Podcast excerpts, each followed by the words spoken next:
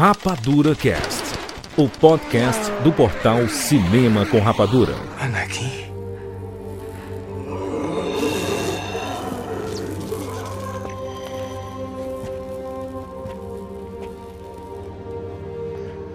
Anakin morreu. Eu Eu sou o que restou.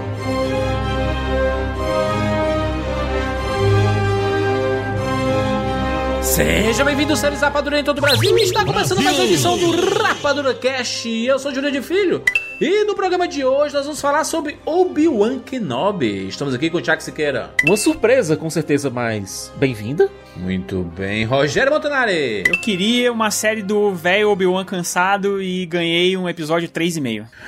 Que isso. Olha só, e pela primeira vez no Rapadura Cast, Kaique Zoton. Seja bem-vindo. Valeu, muito obrigado aí pelo convite. Eu sou Kaique Zoton, falo de cultura pop lá no YouTube. E estamos aqui para falar dessa série do Obi-Wan, que a gente vai falar sobre algumas coisas interessantes, mas a gente vai ter que falar de algumas coisas que poderiam ser melhores. É, rapaz, já tocou no assunto aí, porque sim, Obi-Wan Kenobi dividiu as pessoas. Algumas pessoas gostaram bastante, outros não gostaram, né, muito. É, vamos falar sobre o retorno de Ian McGregor como Obi-Wan Kenobi. Vamos falar sobre esses seis episódios disponíveis no Disney Plus, que você pode assistir à vontade. Essa série se passa especificamente após o episódio 3 e antes do episódio 4, né? Então se passa ali naquela meiuca.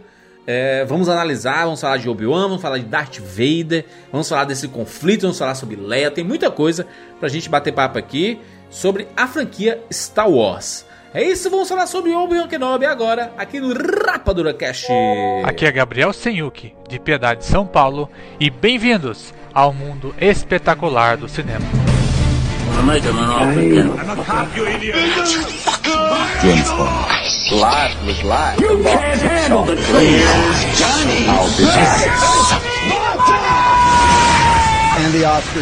Rapadura Cast.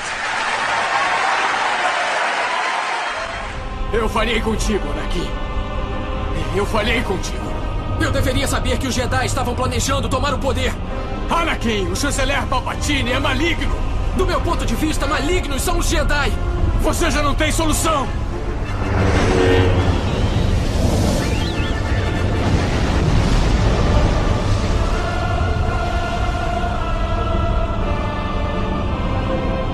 O seu fim, meu mestre.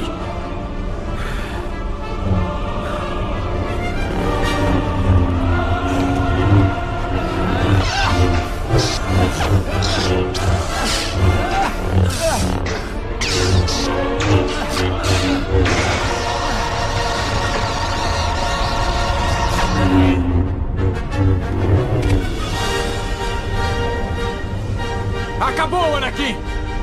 Eu estou em terreno firme! Você subestima meu poder! Não faça isso! Você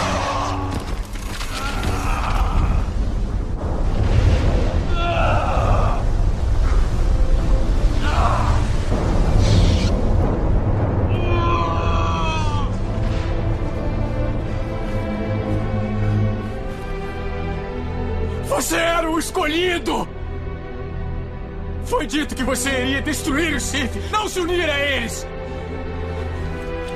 Trazer o equilíbrio para a força, não jogá-la nas trevas!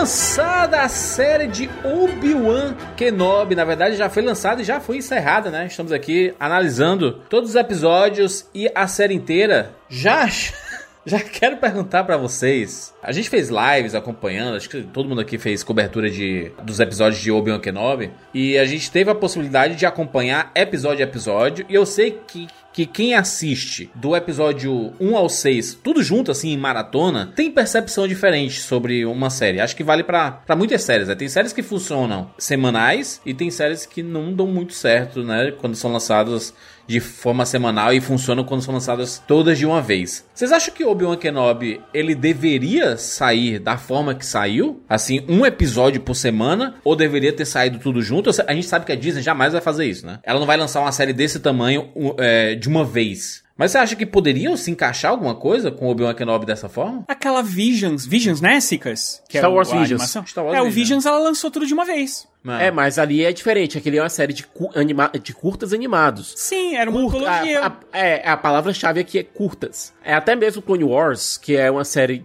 animação mais de meia hora, de 20 a 20 minutos a 30 minutos, é, saiu semanalmente. E as séries animadas que vão sair nesse formato, que são de 20 a 30 minutos, tipo é, The Bad Batch, vão continuar saindo de maneira semanal. Acho que é porque a, a, o Disney Plus não tem tantos conteúdos assim, né? Então lançar tudo de uma vez talvez seja até prejudicial para a plataforma, né? É bom ter uma novidade toda semana, né? Saindo um episódio semanal. E, e juras, é aquela coisa. Quando saíram os dois primeiros episódios de Obi-Wan, o pessoal ficou bastante curioso para ver como a série ia continuar. O negócio foi que. A série tem um bocado de problemas que a gente vai falar aqui, mas em, em relação ao próprio formato em si, é, se você pegar as duas primeiras temporadas de Mandalorian, cliff, os cliffhangers funcionam. É, o pessoal ficava curioso para ver o que vai acontecer na, no próximo episódio. É, quando foi, saiu aquele episódio do Mandal é, aqueles dois episódios de Mandalorian no meio de Boba Fett, que não tem como. Não tem como dizer aquilo, são dois episódios de da é a temporada 2.5 de Mandalorian, que saiu no meio de Boba Fett. É, o pessoal ficou louco quando aquilo saiu. Com as possibilidades que aqueles, cliff, que aqueles cliffhangers apresentavam. Então, o formato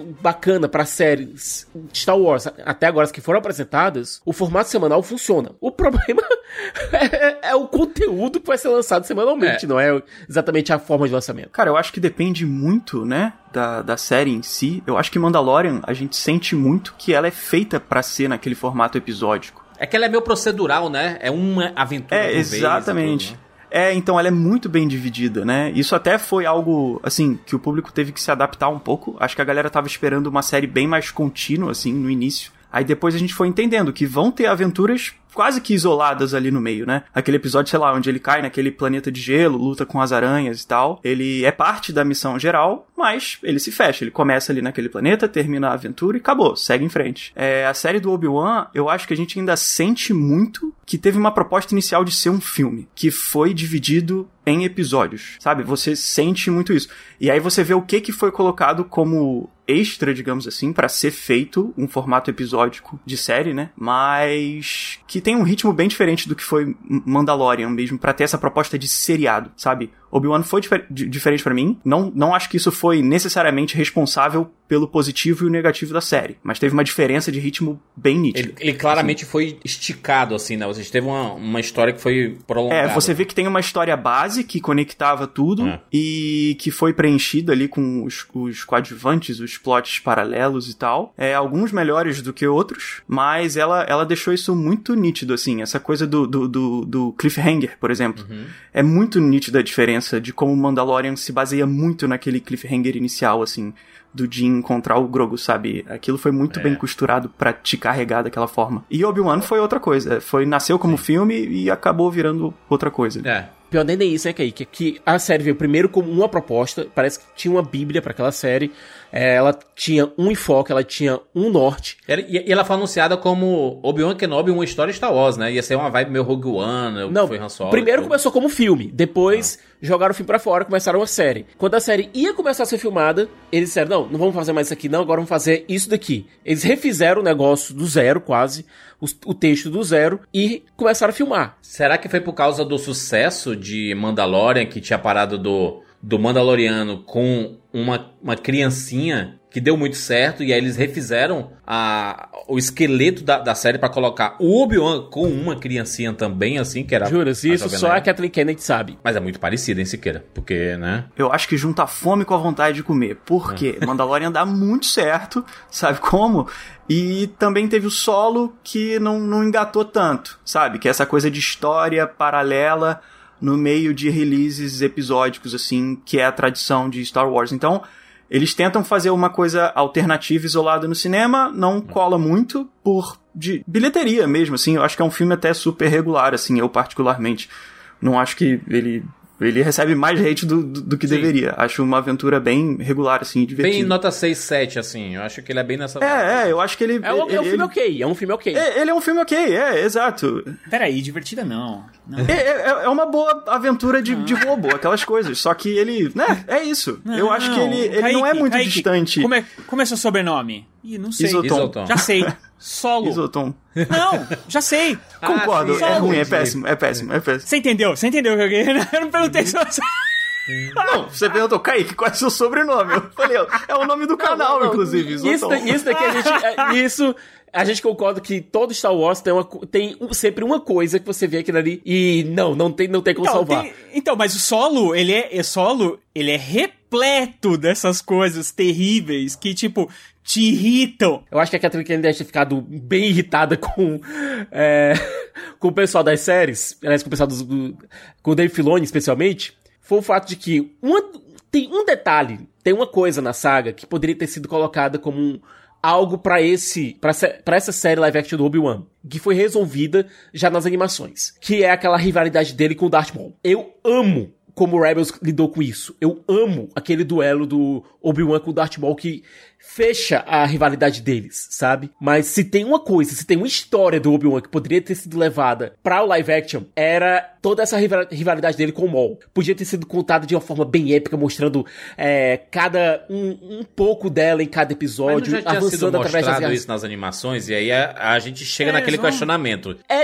é justamente isso que eu tô dizendo. A Kathleen Kennedy deve ter ficado muito irritada com isso. Já foi, mostra... cara, já foi mostrado na- nas animações. Se ele mostra novamente nos cinemas, ele invalida as animações. Tipo assim, é como se as animações não existissem. E já que consideram as animações canônicas, eles não podem repetir as histórias. Eles não podem contar novamente é, essas histórias. Então, eu acho que não cabe, sabe? Porque tudo foi exaurido. Eu acho que a, a história deles foi exaurida ali no, na- nas animações. Eu, é... Eu, eu entendo que o Obi-Wan Kenobi é um personagem muito querido, né? Tudo bem que na trilogia clássica, se a gente pensar, o, o Alec Guinness fez, cara, meio filme ali, né? E ele aparece, ainda tá, ainda a presença, tem a presença dele e tudo. Mas quem fortaleceu muito o nome do Obi-Wan Kenobi foi o Ian McGregor, né? Na, na trilogia prequel, né? Com a, a presença, né? Em todos os três filmes, o, o Obi-Wan estando lá, é, fazendo parte da formação do Anakin Skywalker até ele se transformar em Darth Vader. Então, ver o, o Ian McGregor voltando a interpretar o Obi-Wan Kenobi é, gerou uma expectativa muito grande. de Assim, caraca, olha aí, cara.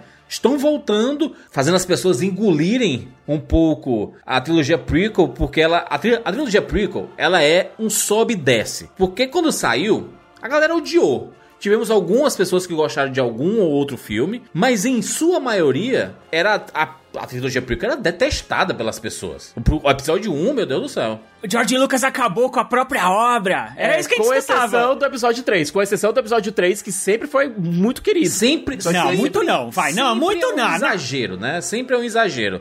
Mas o, o certo é que a trilogia prequel, ela tinha esse negócio, o episódio 1, 2 e 3, que eu tô falando aqui, né, especificamente. É, de assim, ai meu Deus, Jorge Lucas, caraca, mano, é só uns efeitos visuais que envelheceram muito mal, pa- passaram alguns anos assim, envelheceram muito mal. E aí tinha um pivetinho que ninguém gostava desse pivetinho. Aí ele cresce e vira o, o, o, né, o, o, o Anakin maior, que é um péssimo ator. E aí coloca ele a- e a, a Natalie Portman e não tem química, sabe? Eles rolando na, na grama. A gente, caraca, que é isso? O que, que, que aconteceu com Star Wars? Porém, transformou em uma história extremamente política, né? Que foi uma, uma parada que agradou bastante é, parte do público que tava procurando, talvez, outras, é, né, outras formas de interpretar a história de Star Wars.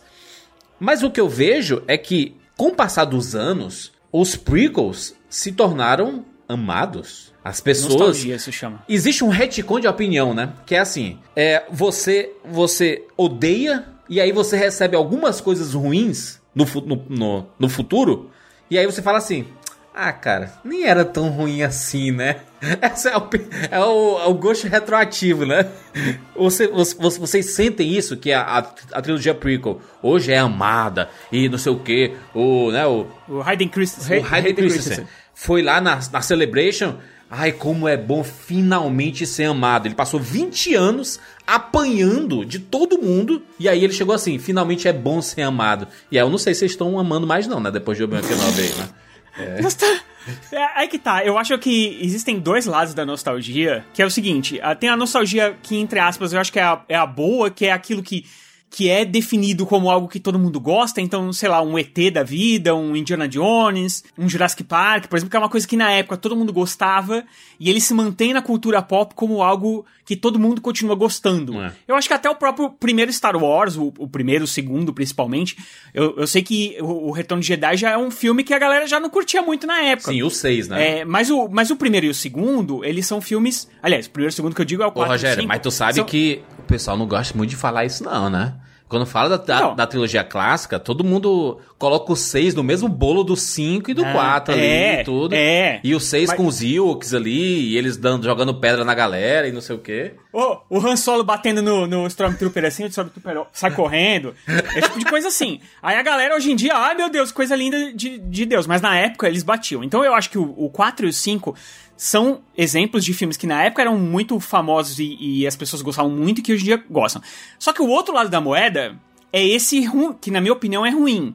Que é aquilo assim, antigamente que era bom. Tudo que ficou pra trás, é, se era bom ou não era tal, era melhor do que o que existe hoje. Então, eu sou absurdamente contra a história de que a Disney está acabando com Star Wars. Na minha opinião, Disney é, reavivou Star Wars. Porque Star Wars, cara, se ficasse naquelas três coisas que o, que o George Lucas fez, e mais as animações que eu, tá, eu particularmente não gosto, as animações de Clone Wars e tal, pra mim, Star Wars já tinha morrido. Com tranquilidade, porque é o tipo de filme que não me agrada. Eu acho que o, o episódio 1 e 2 e 3 ele tem um. é, são episódios bons de lore. Eu acho que tem um lore interessante, que é essa história da política. Tem conceitos, mas né, Que, na bons, minha né? opinião, como filmes, são horríveis. Horríveis. Tudo. É mal interpretado, mal dirigido. é, é são filmes frios, gelados. Você, eu não me importo com ninguém. Conseguiu destruir pra mim até Yoda, porque transformou aquela coisa que fica pulando, parece uma pulga verde. Eu acho tudo horrível. Tudo é horrível. Mas tu não imaginava, não, que Yoda fosse aquilo dali, não? O mestre Jedi. Ah, É. porra, mano. É porque quando a O- gente- O Yodinha, o Yodinha fica pulando? O Grogu? Não precisa, mano. Ele, Ele deu, ele deu uns pulinhos ali, hein? é tão poderoso que ele só faz assim. o negócio dele é aquela mãozinha, né? Não, aquela mãozinha mas, assim. mas, mas, Rogério, olha, tem algumas coisas boas no episódio 1 e 2, é, e no- especialmente no terceiro, que é um filme que eu realmente gosto.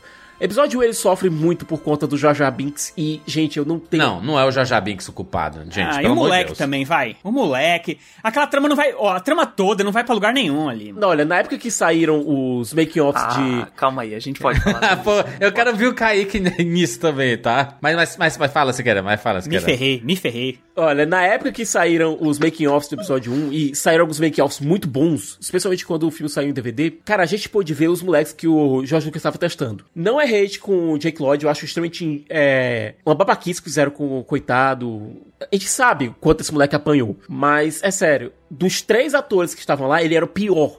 Dos três atores que foram finalistas lá, ele era realmente o pior. Ele não conseguia dar o texto direito. E olha, é, eu vi uma entrevista recente, recentemente, uma entrevista que saiu no.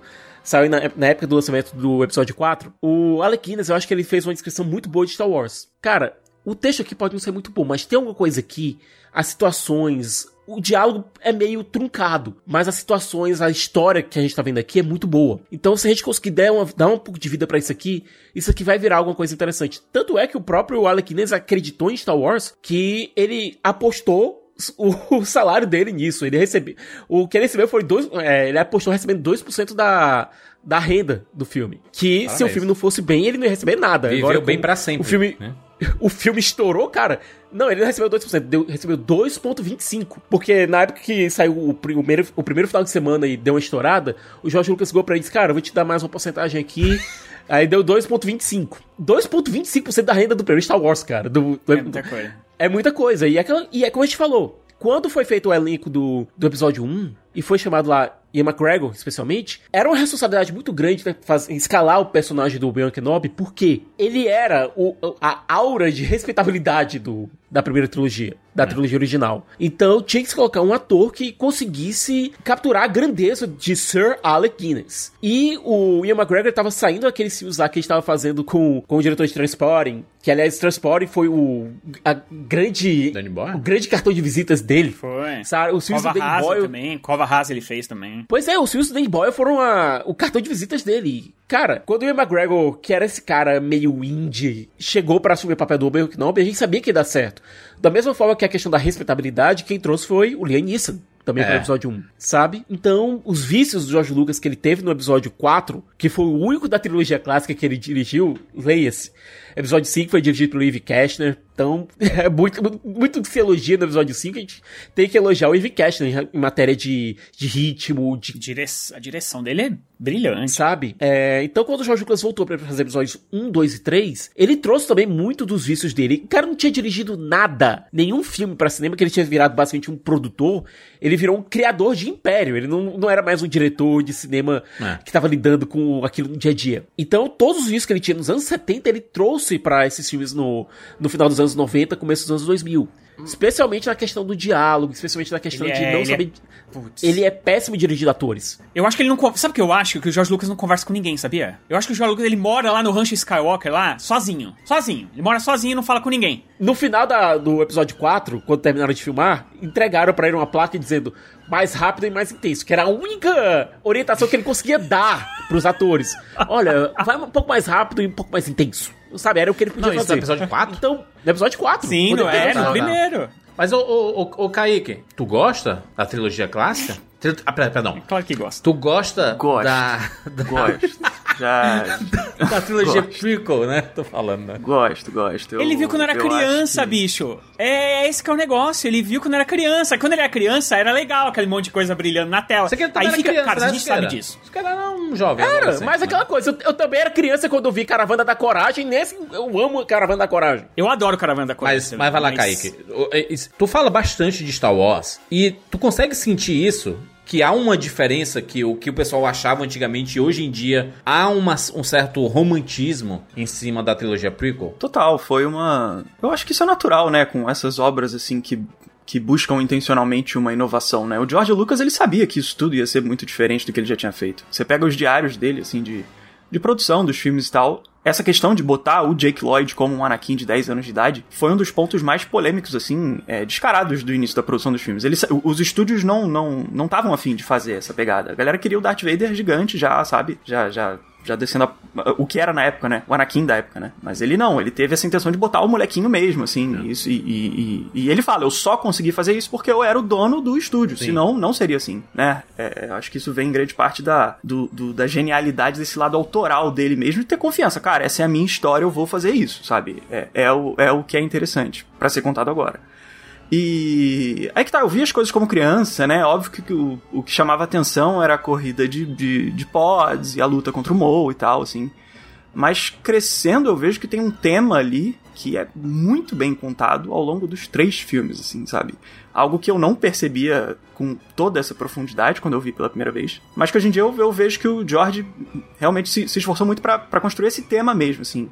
Da relação paternal, do que, que é isso. Por que, que o Anakin nasce sem pai, né? Por, por, por que, que ele tem essa característica, assim, como o escolhido que não tem o pai? E como que a relação dele com outros personagens, com a mãe e tudo, vai construindo essa, essa mudança dele, né? O, o lance do, do, do Anakin nascer criança no deserto, assim, ser esse jovem no deserto, assim como o Luke era, um jovem que tem boas intenções, e como que isso vai sendo, sendo levemente corrompido pela, pela vida, né? Pelo que tá ao redor dele. Isso é muito bem contado. Eu acho que é perfeitamente contado o tema de Anakin, Obi-Wan e Palpatine. Isso eu acho que é perfeito. E foi o meu grande pé atrás com essa série do Obi-Wan, contextualizando com o que a gente tá falando aqui agora. É uma história que já foi perfeitamente contada. Assim, eu acho que tá tudo ali, tudo que precisa ser dito já foi. Goste ou não, outro papo. Mas o que era pra ser colocado foi, tá lá. Como vieram pra pra colocar mais partes dessa história, chegou com uma, com uma dificuldade muito grande já desde o início. Porque é continuar o que já, o que era completo pra mim, pelo menos, entendeu? Entendi. Então acaba tendo uma repetição de tema, né? Uma parada que já aconteceu. É, sim, sim. E, e voltando pro que você perguntou. Ah, a recepção do- desses filmes mudaram. Sim, acho que outras pessoas passaram pelo que eu passo.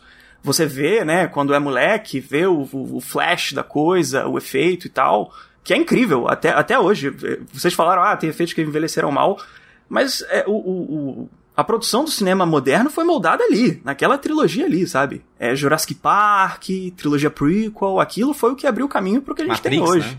É, foi um E, filme... e eu acho que tem muita coisa que sustenta ali, sabe? Tanto que, é, é, uma, uma curiosidade interessante, né? O filme que teve mais efeitos práticos em Star Wars até hoje é o episódio 1, né? Porque teve que juntar tudo. É tipo, é agora, vai tudo. Tem que ter o prático, o digital, tudo. E os caras fizeram algo que, que ninguém tinha feito até então. Eu acho incrível, eu acho E incrível. que, que assim. pega, por exemplo, o que fizeram com. Vamos pegar o que. O que foi pra Star Wars Episódio 1 é, hoje, o que Star Wars. Era ontem, o que Star Wars Episódio 1 tá sendo pra essas produções hoje. Tron, certo? Foi um, um primeiro, a primeira, primeiro grande blockbuster a ter efeitos computadorizados, efeitos digitais, etc. Ou até o último Guerreiro das Estrelas. São duas produções que, na época, já nos anos 90, usando a passagem de tempo, já não funcionavam. Dos anos- passou os- o teste de 15 anos, já não funcionava. Vários dos efeitos de episódio 1 funcionam ainda hoje. Vários dos efeitos de episódio 2 funcionam ainda hoje. Talvez a corrida de pods fun funcione, mas quando chegar aquele, aqueles exércitos na- no gramado e tudo ali, eu já... Não, tem uma passagem do tempo ali, tem uma certa. A luta com, o ali, Da- com o Darth Maul, né? É. Sabe qual eu acho o maior problema, Sicas? Como ele é muito feito com base no efeito especial, é, fundos e tudo mais, eu acho que é tudo muito. é, Artificial. Sem alma, muito artificial. Então você parece que você tá assistindo um Roger Rabbit ao contrário. Como se o personagem de, de, de carne e osso tivesse no meio da animação. Só que, por exemplo, quando você vê isso em Avatar, ele funciona perfeitamente. Porque, né, Avatar é, né, foi feito pra, exatamente pra isso. E eu acho que o George Lucas, talvez ele é, não só não tivesse ainda a, a tecnologia, porque hoje em dia basicamente é tudo é feito assim, mas eu acho que ele ainda não tinha a tecnologia pra fazer isso. Mas eu acho que é pior do que isso. Eu acho que ele simplesmente não sabia usar a, a tecnologia Claro. em si. Não, e outra então, coisa, você vê, você vê um, pra mim, tá? Eu tô falando, essa é obviamente que é a minha opinião, né? Porque o do Kaique é, é absurdamente o contrário. Mas eu acho que pra mim nada tem peso. Então tem aquela cena do bicho comendo outro bicho, comendo outro bicho, comendo outro bicho. É, você tem um filme de quase três horas em que absolutamente quase nada acontece. A corrida de pod pra construção do Darth Vader. pff, Não serve pra nada. E eu adoro a corrida de pod, tá? Eu adoro a corrida de pod, eu não tô dizendo isso.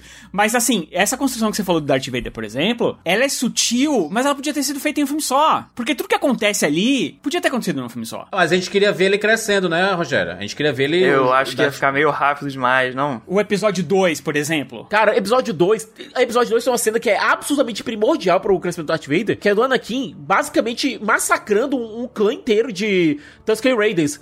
Aquela cena é absurdamente necessária para pro crescimento do Darth Sim, Vader. a cena boa. Sabe? Existem alguns momentos ali que são extremamente necessários. Agora, É que, é que Tiveram não é erros só sobre. A, daquele- a- a gente entende que a, que a trilogia prequel é, é sobre o crescimento e a formação de como aquele pivetinho se tornou o Darth Vader, mas não é só sobre isso, né? Star Wars nunca é sobre só um personagem especificamente. É sobre um universo, né, que tá sendo é construído. sobre. lit- É, juras, é sobre literalmente o paralelo. A gente tem uma trilogia de um golpe, né? É, a asci- é a ascensão do Império. Uma conexão que é interessante aqui. No início do episódio 1, uma das características mais importantes do Anakin é a dele ser bom. Quando tem a tempestade de areia, ele, ele fala pra galera, pô, vem pra minha casa. Eu não sei quem vocês são, mas vem, se abriga aqui, né? Tá vindo a tempestade. É uma coisa super simples. Uma situação mega simples. Mas mostra que o moleque tem boas intenções. Ele tá numa vida ali terrível, sabe? Tudo é meio assim, mas o moleque ainda tem uma, uma, uma, uma sensibilidade, assim, legítima, entendeu? Uma boa alma. É, e aí você vai vendo nos diálogos ali, e tem uma hora que a Shmi fala assim: ah, porque aqui a República não chega, entendeu? Grande parte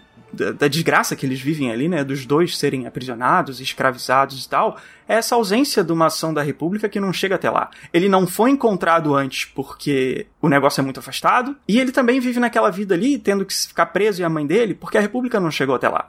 Então você tem duas coisas interessantes. O moleque consegue ser gente fina, é, é, naquele contexto, é isso. E isso é uma coisa que se liga diretamente com a personalidade dele, como ele é. Ele era um moleque gente boa.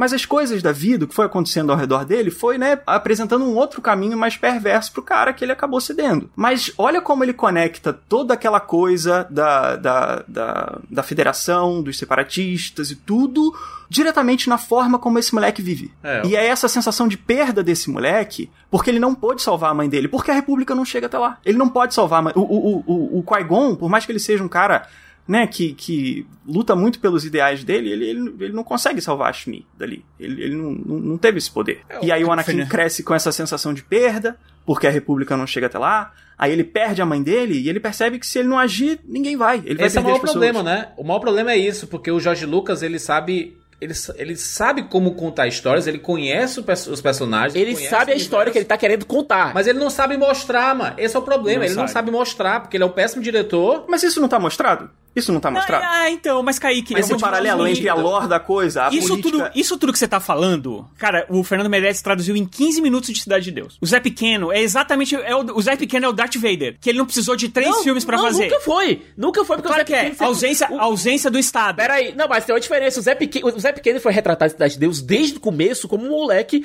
psicopata. Aqui a Por quê? gente- a- É, o pivetinho. Por quê?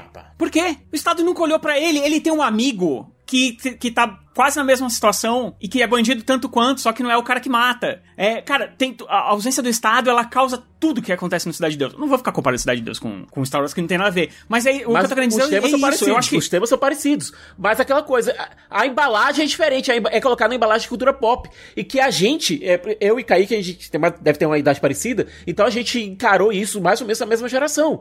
Era, a gente era pequeno, a gente recebeu esse produto de cultura pop. Que você foi desempacotando, desempacotando, desempacotando e viu grandes mensagens ali dentro. O George Lucas é um cara que ele sempre soube a história que ele estava querendo contar. Ele sempre teve uma ideia do que ele estava querendo dizer. Por mais que atrapalhado que a, a linguagem tenha sido algumas vezes, e a gente sabe que o George Lucas tem um problema seríssimo com diálogos, mas ele sempre soube a história que ele tá querendo contar. Ele sempre estava bem ciente disso. Um dos problemas que a gente tem com a trilogia sequel, por exemplo, é esse. É uma trilogia que não sabe a história que tá querendo ser contada, porque tá sendo contada por tre- 300 pessoas diferentes e com vozes completamente dissonantes. Até mesmo, por exemplo, se a gente voltar pra trilogia prequel. é, e a gente coloca Clone Wars, por exemplo, que é uma história que se passa entre episódios 2 e 3, essas histórias continuam navegando na mesma direção de uma forma muito harmoniosa, porque foram contadas dentro da Lucasfilm e com a ajuda de um cara que o George Lucas enxergou como herdeiro dele, que foi o Dave Filoni. O George Lucas falou isso textualmente várias vezes pra quem quisesse ouvir. O Dave Filoni é o meu herdeiro. É o cara que vai continuar contando essas histórias.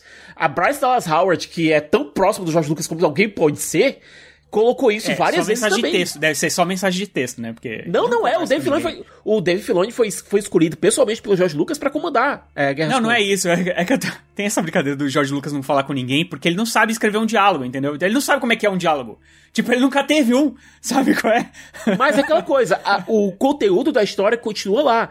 Continua sendo a história, como o Kaique colocou, de um garoto bondoso que é levado pra treinamento. Um mestre dele não é um mestre perfeito, é um mestre com falhas, é um mestre que vê, vê o- esse menino que precisa de um pai mais como um irmão do que como um filho. Acaba não tendo a conexão que esse menino precisava, acaba não sendo a âncora emocional que esse menino precisava. E na hora que acontece uma grande tragédia, sei lá, um, mestre mais carismático, é, que diz, mais sedutor, que diz, ó, eu posso te dar o que você precisa, eu posso te dar o que você precisa pra não ter- perder mais nada na vida, e esse menino é cooptado, esse jovem é cooptado por esse mestre maligno, e acaba se corrompendo completamente, e no final é salvo justamente pelo, seu fi pelo amor do seu filho, que é um espelho do amor que ele tinha na, su na juventude e perdeu, sabe? A história tá lá, o, a tragédia de Darth Vader tá lá, sendo, tá lá sendo contada.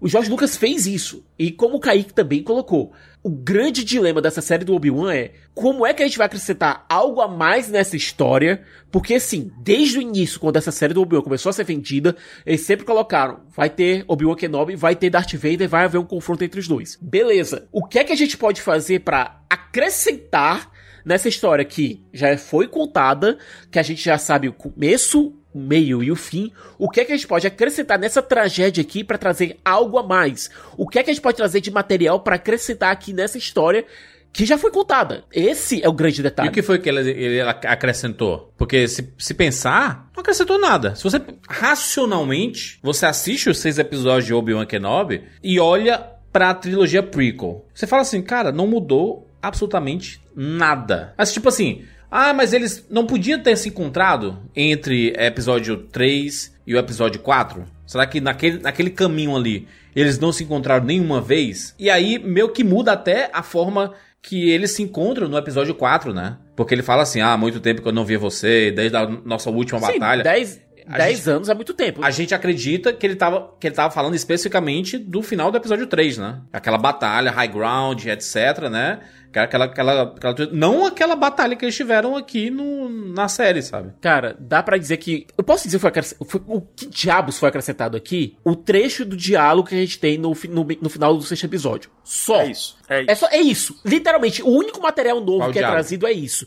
Aquele diálogo do, do Eu não sou seu fracasso, Obi-Wan. E era é dizendo, o Darth Vader dizendo, eu matei Anakin Skywalker. Eu não sou um fracasso, eu não sou um erro. É o Darth Vader dizendo, eu sou o fruto de mim mesmo. Eu fui eu que me fiz. É isso. É o único, é o único trecho de informação novo que é trazido pra essa tragédia, que é aproveitável. A única coisa que a gente pode colocar mais nessa, nessa canção, nessa rima, que o George Lucas sempre colocou, que é como é um é, é como um poema, tem que rimar. A história tem que continuar rimando. A única coisa que pode ser trazida de aproveitável é o final, é, o duelo no episódio 6. E mesmo isso foi entrelaçado com uma trama completamente desnecessária. É, é. O grande problema de Obi-Wan é esse. É, quando foi anunciado que iam botar Vader contra Obi-Wan de novo, eu fiquei com um pouco de pé atrás, assim, por aquilo que eu falei. Acho que a história tem o essencial. Ela já tem. E tem algumas histórias de Obi-Wan no, no cânone atual, de quadrinhos e tal, que acompanham aventuras isoladas dele, que funcionam super bem. Não al- alteram o que tá em volta, sabe? E te faz conviver com o personagem nesse momento da vida dele que a gente não acompanhou. Eu, eu- então eu, eu, eu ficava em dúvida, assim, putz, será que seria melhor uma aventura isolada e tal? Mas a gente acompanha Beleza, sempre quiser- essa- essas histórias. É sempre antes do episódio 3, né? Não tem histórias Não, é, é- é entre de- 3 e 4. Entre, Entre 3 e 4. Entre 3 e 4 é o que? Em, com qual animação especificamente? Que tem. Não, não, é, é quadrinhos. Quadrinho. Em Rebels tem aquela passagem ali dele, mas é, é, é que é uma participação até breve, assim, né? Ah. Você pega. a- a- o que acontece nos quadrinhos, o, o, o, o Sikas sabe disso, né? Ele, o Luke pega uns diários, assim, do Obi-Wan e ele consegue reviver essas memórias, sabe? E aí você tem umas aventuras dele bem naquele cenário ali que ele tá, bem nessa época, assim. Tatooine. É, por, por exemplo, o, o, o, o Crisanta Negro, que aparece lá na, na série do Boba Fett, ele já teve encontro com o Obi-Wan que é interessante, é legal. E aí eles, eles mostram isso nos quadrinhos. Inclusive, ele tem uma cicatriz na série que foi causada pelo Obi-Wan. É, mas enfim, voltando aqui. Como quiseram ir pelo caminho que eu, inclusive, acho que é o mais seguro, né? Que é voltar pra nostalgia do passado, aquela coisa. Foram, né, pelo caminho de reviver esse embate entre Vader e Anakin. Eu acho que eles têm saídas, assim, é, é, é, passos-chave que são interessantes. Por exemplo, vai fazer o cara sair de Tatooine, você tem que ser um, tem, tem que ser um ótimo motivo, algo excelente. E tem, a Leia. É a única coisa que é tão importante quanto o Luke. Eu lembro que quando saiu o anúncio da série e tal, eu falei, olha, se for pro cara sair, tem que ser ela, tem que ser a menina, porque é a única coisa tão importante quanto ele. E foi, acho que é coerente. E pegou todo mundo de surpresa, né? Porque ninguém esperava que fosse a Leia. A gente pensava que ele. Ah, as, as aventuras do Obi-Wan em Tatooine para proteger o Luke, né? Protegendo o, o jovem ali e tudo mais. E aí quando a gente vê, não é sobre o Luke, é sobre a Leia, né? É sobre, é sobre a né? Leia. É, foi a minha principal teoria sobre a série, assim, que eu falei, cara, é, assim, o cânone deu essa sorte de oferecer um irmão equivalente ao outro, então eles aproveitaram isso, acho que foi sagaz. É, e aquele diálogo ali final, é como o Sikas falou, acho que é, é a melhor coisa, assim, que tem pra acrescentar mesmo, mas eu acho que a gente fica buscando só isso, né? Eu acho que a, a série falha se ela não te entretém na jornada, cara, independente de acrescentar Isso, ou não. Eu posso isso. te dar uma aventura fechada, de início, meio e fim, É. que não acrescenta, mas te entretém ali, te faz pensar nos riscos delas mesmo, sabe? As coisas que ela aborda. e Não, que te não, que não fisga, seja cara. chata Te também, entrega. né?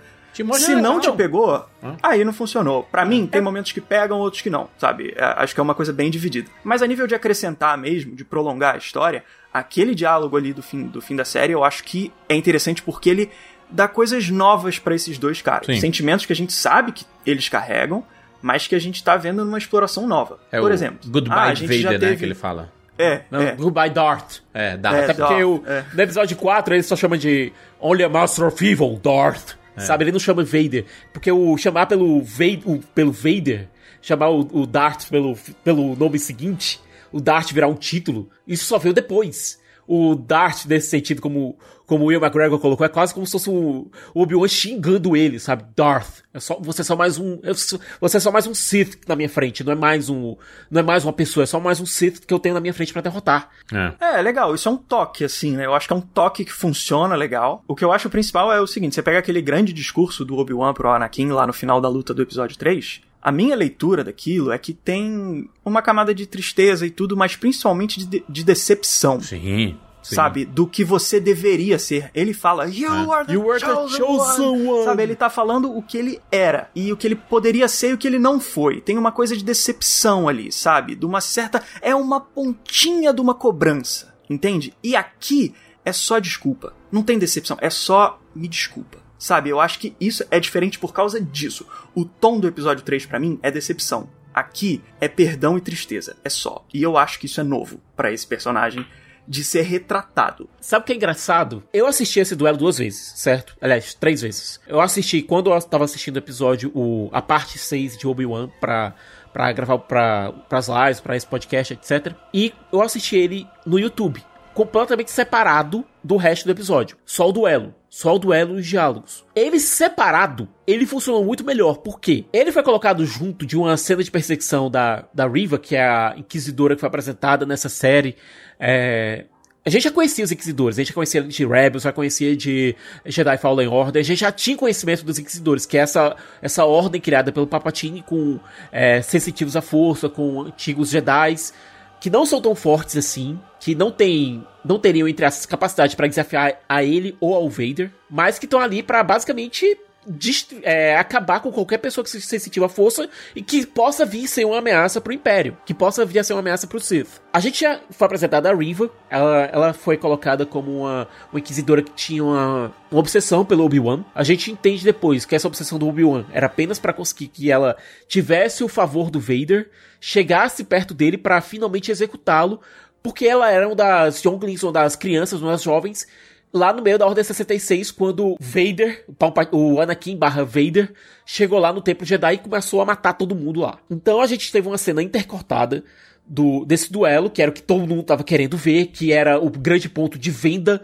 é, da Disney em relação à série, intercortado com a cena dela perseguindo o Luke, perseguindo o tio Owen e a tia Beru, sendo que a gente sabe que esses personagens vão estar muito vivos e bem lá em episódio É 4. o problema do prequel, né? E a gente sabe que não vai acontecer nada de morte. Não é só assim. isso, Juras. É, eu, eu- como eu falei, eu tava vendo o duelo separado. O duelo separado funcionou, por mais que eu soubesse que os personagens estariam vivos no episódio 4. Por quê? Porque o duelo tinha algum peso dramático. Aquela cena foi filmada, a- aquela perseguição foi filmada de uma forma xoxa, foi filmada sem tensão nenhuma, foi filmada de uma maneira fraca e foi mal atuada por basicamente todo mundo ali, sabe? Não tinha tensão ali no que estava acontecendo. A tensão do episódio estava toda voltada pro duelo Obi-Wan versus Vader. Aquela cena ela não tinha importância nenhuma.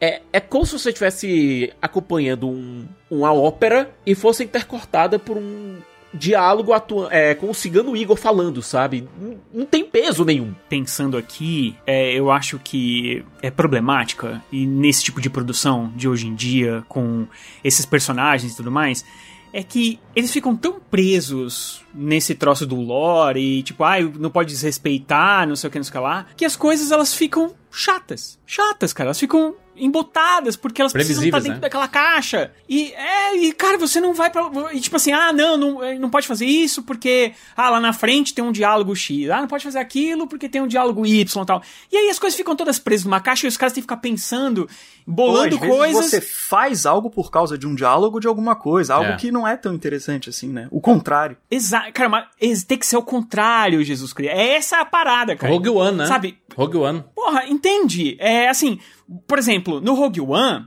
é uma história bacana de acompanhar. Tem gente que não gosta, tá? Eu, eu gosto do filme. Eu amo Eu acho que é uma bacana, muito, é uma história muito legal de, de ser contada. Elas, as coisas acontecem ali de uma maneira que você realmente se preocupa com aqueles personagens, porque você não sabe Fortalece que acontece episódio eles e 4. tudo mais. Ex- Tem o Darth Vader, mas ele tá lá, ok. Você entende? Ele tá lá como um a mais. Ele não tá lá pra travar a mensagem do filme, travar o filme em si. Ele tá lá como uma coisa a mais.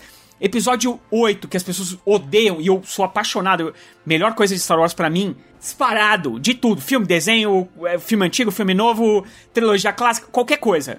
Episódio 8, meu filme favorito de todos os tempos. O Luke, ele tá lá pra acrescentar, ele não tá lá pra bloquear a história. Entende? O Luke, a Leia, seja lá o que for. Então, eu acho que a gente tá vivendo, eu acho que a- a- eu acho que o emburrecimento, eu não tô falando de burro, eu tô falando de emburrecer, né, que é essa essa coisa que fica puta toda semana, você- aí você vai assistir aquela coisa, tipo, que aconteceu em Boba Fett e agora aconteceu aqui de novo, que é essa coisa de precisamos encaixar no lore, precisamos deixar isso.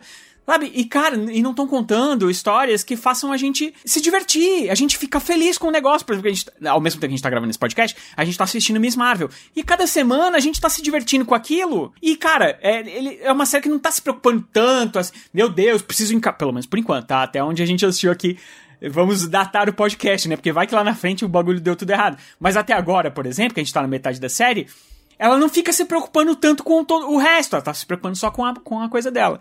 E essa, essas coisas que vocês falaram agora, de acrescentar para o lore em si, eu acho que essa série, ela, na verdade, até isso, acho que ela nem se preocupa muito, cara. Tipo, ela só, ela só, ela só quer se encaixar. Ela só não quer desrespeitar uma falazinha do filme ali, lá, lá, lá, nenê. Aí, ah, legal, vamos botar Leia, que ideia fantástica. A hora que eu vi isso, eu falei, porra, que ideia fantástica. Só que todo o desenrolar daquilo aí é horroroso. Mas, Rogério, isso que tu tá falando é justamente o prequel ruim. É, o prequel bom é aquele que traz novas informações referentes àquela, àquela história que foi contada. É isso. Better Call Saul, por exemplo, faz isso muito Maravilhoso. bem. Trazendo é, trazendo toda a história do personagem, toda a tragédia que foi a queda dele, para ele se tornar sair do Jimmy, aquele cara gente boa, bonachão, etc. Meio, meio trapaceiro, mas essencialmente um cara bom, pra se tornar o Sol, pra se tornar aquele advogado escrupuloso. As, essa série tá trazendo um bocado de informações sobre o personagem. O que a gente falou sobre o episódio 1, 2 e 3, que são prequels, sabe? Sobre toda a tragédia do Darth Vader, bem ou mal. Trouxeram informações. Trouxeram informações, trouxeram. agregaram a tragédia. Uhum. A questão é, como a gente falou, a única coisa que o Bion conseguiu agregar foi informações trazidas no último episódio. Posso colocar até do primeiro em relação ao próprio estado é, de espírito do Obi-Wan. É, como ele começou a série, e a gente. E pode voltar para as lives. A gente elogiou aqui o começo da série antes dela ir para aquela meiuca lá. Quando a gente elogiou muito que o Ian McGregor tá, como o Ian McGregor tava mostrando esse Obi-Wan ao quebrado. Eu queria ter visto mais o personagem do Ben Safadi, por exemplo, que fez aquele Jedi que tava também em Tatooine e acabou é, sendo encontrado pelos Inquisidores e morto, sabe? Eu queria ter visto mais disso, entendeu? Mais dessa perseguição dos Inquisidores, queria ter visto mais dessa pressão que os Inquisidores faziam nas cidades, na, na, no povo, sabe? Eu acho que Star Wars funciona muito bem quando mostra o que o Império realmente era para o povo, para a camada de baixo. E era uma oportunidade para fazer isso, era uma oportunidade para demonstrar. E a série ela lidou disso, ela lidou desse, com esse ponto de uma maneira muito ampassã. Eu gostei muito da ideia do caminho sabe? Dessa, dessa, E isso foi algo novo trazido pra franquia. É, essa ideia de você trazer uma rede underground de pessoas que estavam ajudando, é, essas pessoas que eram. Esses, essas crianças que nasceram sensitivas à força e que cujos pais tinham que correr com elas do Império. Desses inquisidores. É, eu achei essa ideia fenomenal. Isso acrescenta ao lore sabe? Traz informação nova pro lore. É, é criação de mundo, é world building. Mas. Mas é só citado assim, tipo, whatever, moda, moda caralho. Desculpa, não, não. E é aquela coisa, Kaique, tu não concorda comigo que se fosse para tentar ajudar essa. essa o pessoal do caminho, essa rede underground, daria uma desculpa também pro Obi-Wan agir? Mas, mas Siqueira, forma? o problema é que é, é aquilo que eu falei, né? Star Wars nunca é sobre um personagem especificamente, né? Quando eles decidem colocar a Leia aqui, e aí vamos, né, a gente tem que ser bem coerente aqui que Star Wars tem um problema em selecionar crianças, né? E isso vem desde do, do, do episódio 1 e o episódio é, aqui, né, na série de Obi-Wan Kenobi, a Leia, a atriz que faz a Leia, não é muito boa. Ela dá uns textos muito fechados ali, ela parece que tá sempre na marcação. É, eu sei que ela é muito carismática, né? Ela fica muito bonitinha de Leia, assim, vestidinha e tudo, fica muito legal. Ela parece que tem uma coisa legal com o personagem do. O, o próprio Obi-Wan, né? Dá, dá certo eles dois assim em tela e tudo.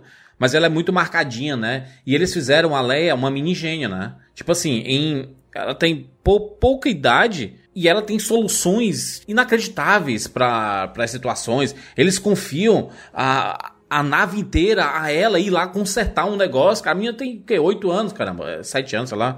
É, é, é, sabe, aquela parada ao mesmo tempo em que confiam muito e aí mostra ela sendo perseguida por, por uma galera. E é tipo assim, ela correndo devagarzinho, devagarzinho, e os caras lá meio, ah, trapalhões e não sei o que. Ai, ela passou por debaixo da nossa perna. E sabe, um negócio meio estranho assim. É, o, o, o Obi-Wan Kenobi, ele parece que não sabe muito bem quem ele quer atingir. Ele quer atingir o fã antigo, se ele quer atingir um fã novo. Porque quando mostra ele lá colocando uma roupona em cima dela e ela embaixo dele aqui e eles andando, ninguém vai perceber, Obi-Wan. Não, ninguém vai perceber que existe uma pessoa escondida ali, sabe? Ou que todo mundo na, na, na cidade que ele tava, tava com um iPad é, com o rosto do Obi-Wan Kenobi e ele podendo colocar o capuz que tava aqui atrás dele, bota em cima da cabeça, rapaz. Essa, essa, essa cabeça loira e com barba não, não é tão comum ali. As pessoas vão saber que é O você, figurino, rapaz. ele não, tira, ele não tira o figurino É, de. Jedi, cara. Putz, grila, mano. É um, é um negócio que a gente assiste e, cara, e- me desculpa, isso pra mim é direção, cara. Isso pra mim é direção. A Deborah Shaw, ela errou em todos os episódios. Nossa, errou tudo. Todos os episódios são mal dirigidos. Existem lampejos de algumas cenas que são boas, mas num todo os episódios são muito mal dirigidos.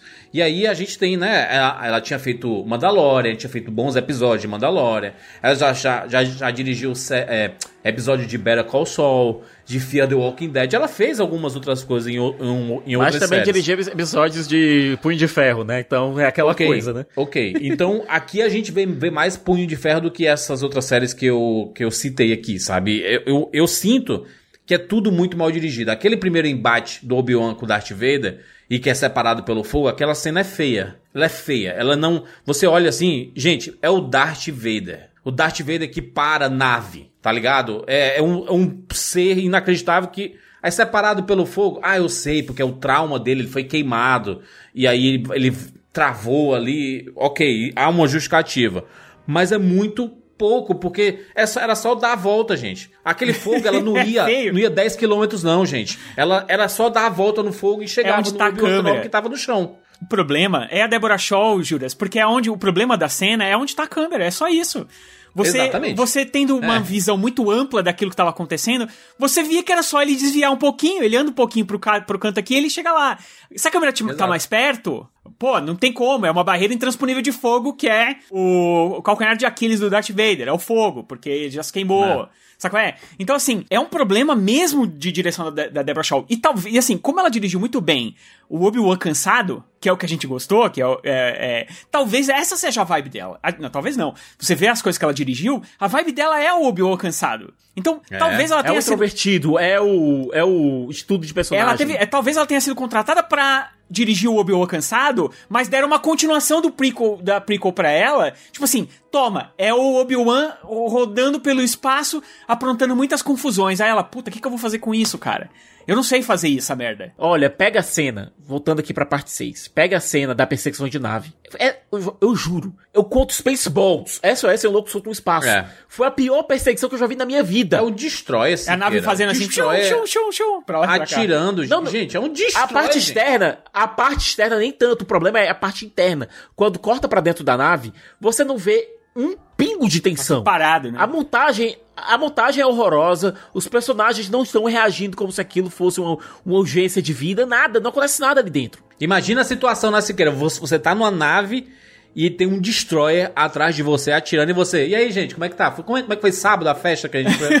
Não, gente. não. Não, tem tipo, é uma, é tipo uma ilha, é uma ilha atrás de você, tá ligado? Não é um, não é, um, não é um tanque de guerra, não, é uma ilha, é um, é um, é um mini planeta, é uma lua atrás de você e você, ok. E aí de vez em quando tem uns tremeliquinhos lá, faz... Menos, Rogério, menos, a lua não, menos, menos. Não, cara, é, um, é uma pequena lua, cara. É um, é um Star Destroyer, cara. Olha o tamanho, a diferença de tamanho. Você vê que toda vez que, que mostra Star Destroyer em Star Wars, você vê que é um troço monstruoso, Não, gigantesco. aí você tá pensando no Super Star Destroyer. Não, Tá cara, é aquele que aba- barrou a nave da Leia no, no, no episódio 4. A nave da Leia é enorme. Cara, compra as navezinhas lá do, do negócio da Galápagos, você vai ver lá o tamanho do, do, do, do bagulho lá, mano. da- O- É, mas vê, vê depois o tamanho da, da- do executor do Vader, cara. Aquilo ali eclipsa, eclipsa a- o Star Destroyer fácil. Tamanho de Star Wars é relativo, sempre tem um peixe maior. Ô, Kaique, tu gostou de, da, da Jovem Leia? Cara, gostei dela. Eu acho ela divertida, acho ela carismática, eu gosto dela. Aí que tá. Eu acho que o que acontece é que ela, em determinadas cenas, acho que foi a minha primeira, assim, de todos os reviews, dos episódios e tal, foi minha primeira crítica, assim, que eu senti que, que a peteca caiu muito ali, naquela cena da perseguição, sabe? É algo que, cara, Star Wars sempre teve cenas, assim, mais campy, sabe Sim, qual é? é. Não sei. É, sim, mais... é, Jovem, é, né? Galhofada intencional mesmo Sim. ali, sabe? É normal. É, o Han Solo correndo pra cima dos troopers. Tem uma cena do episódio 4. Se você pega, tá o Han, o Luke e a Leia andando. Aí você olha no cantinho, assim, da cena, tem um oficial do Império andando do lado deles. Porque ele- eles andam do lado do cara. Eles fingem que são dali. E eles estão ali. É- essa é a tática deles. É fingir que não tá acontecendo nada. E, tem, e você vê que um cara passa. Mas, mas aí que tá. Que a cena disfarça isso muito no detalhezinho. ela, ela executa determinadas cenas. Por exemplo, a cena, a tal cena do Vader no fogo.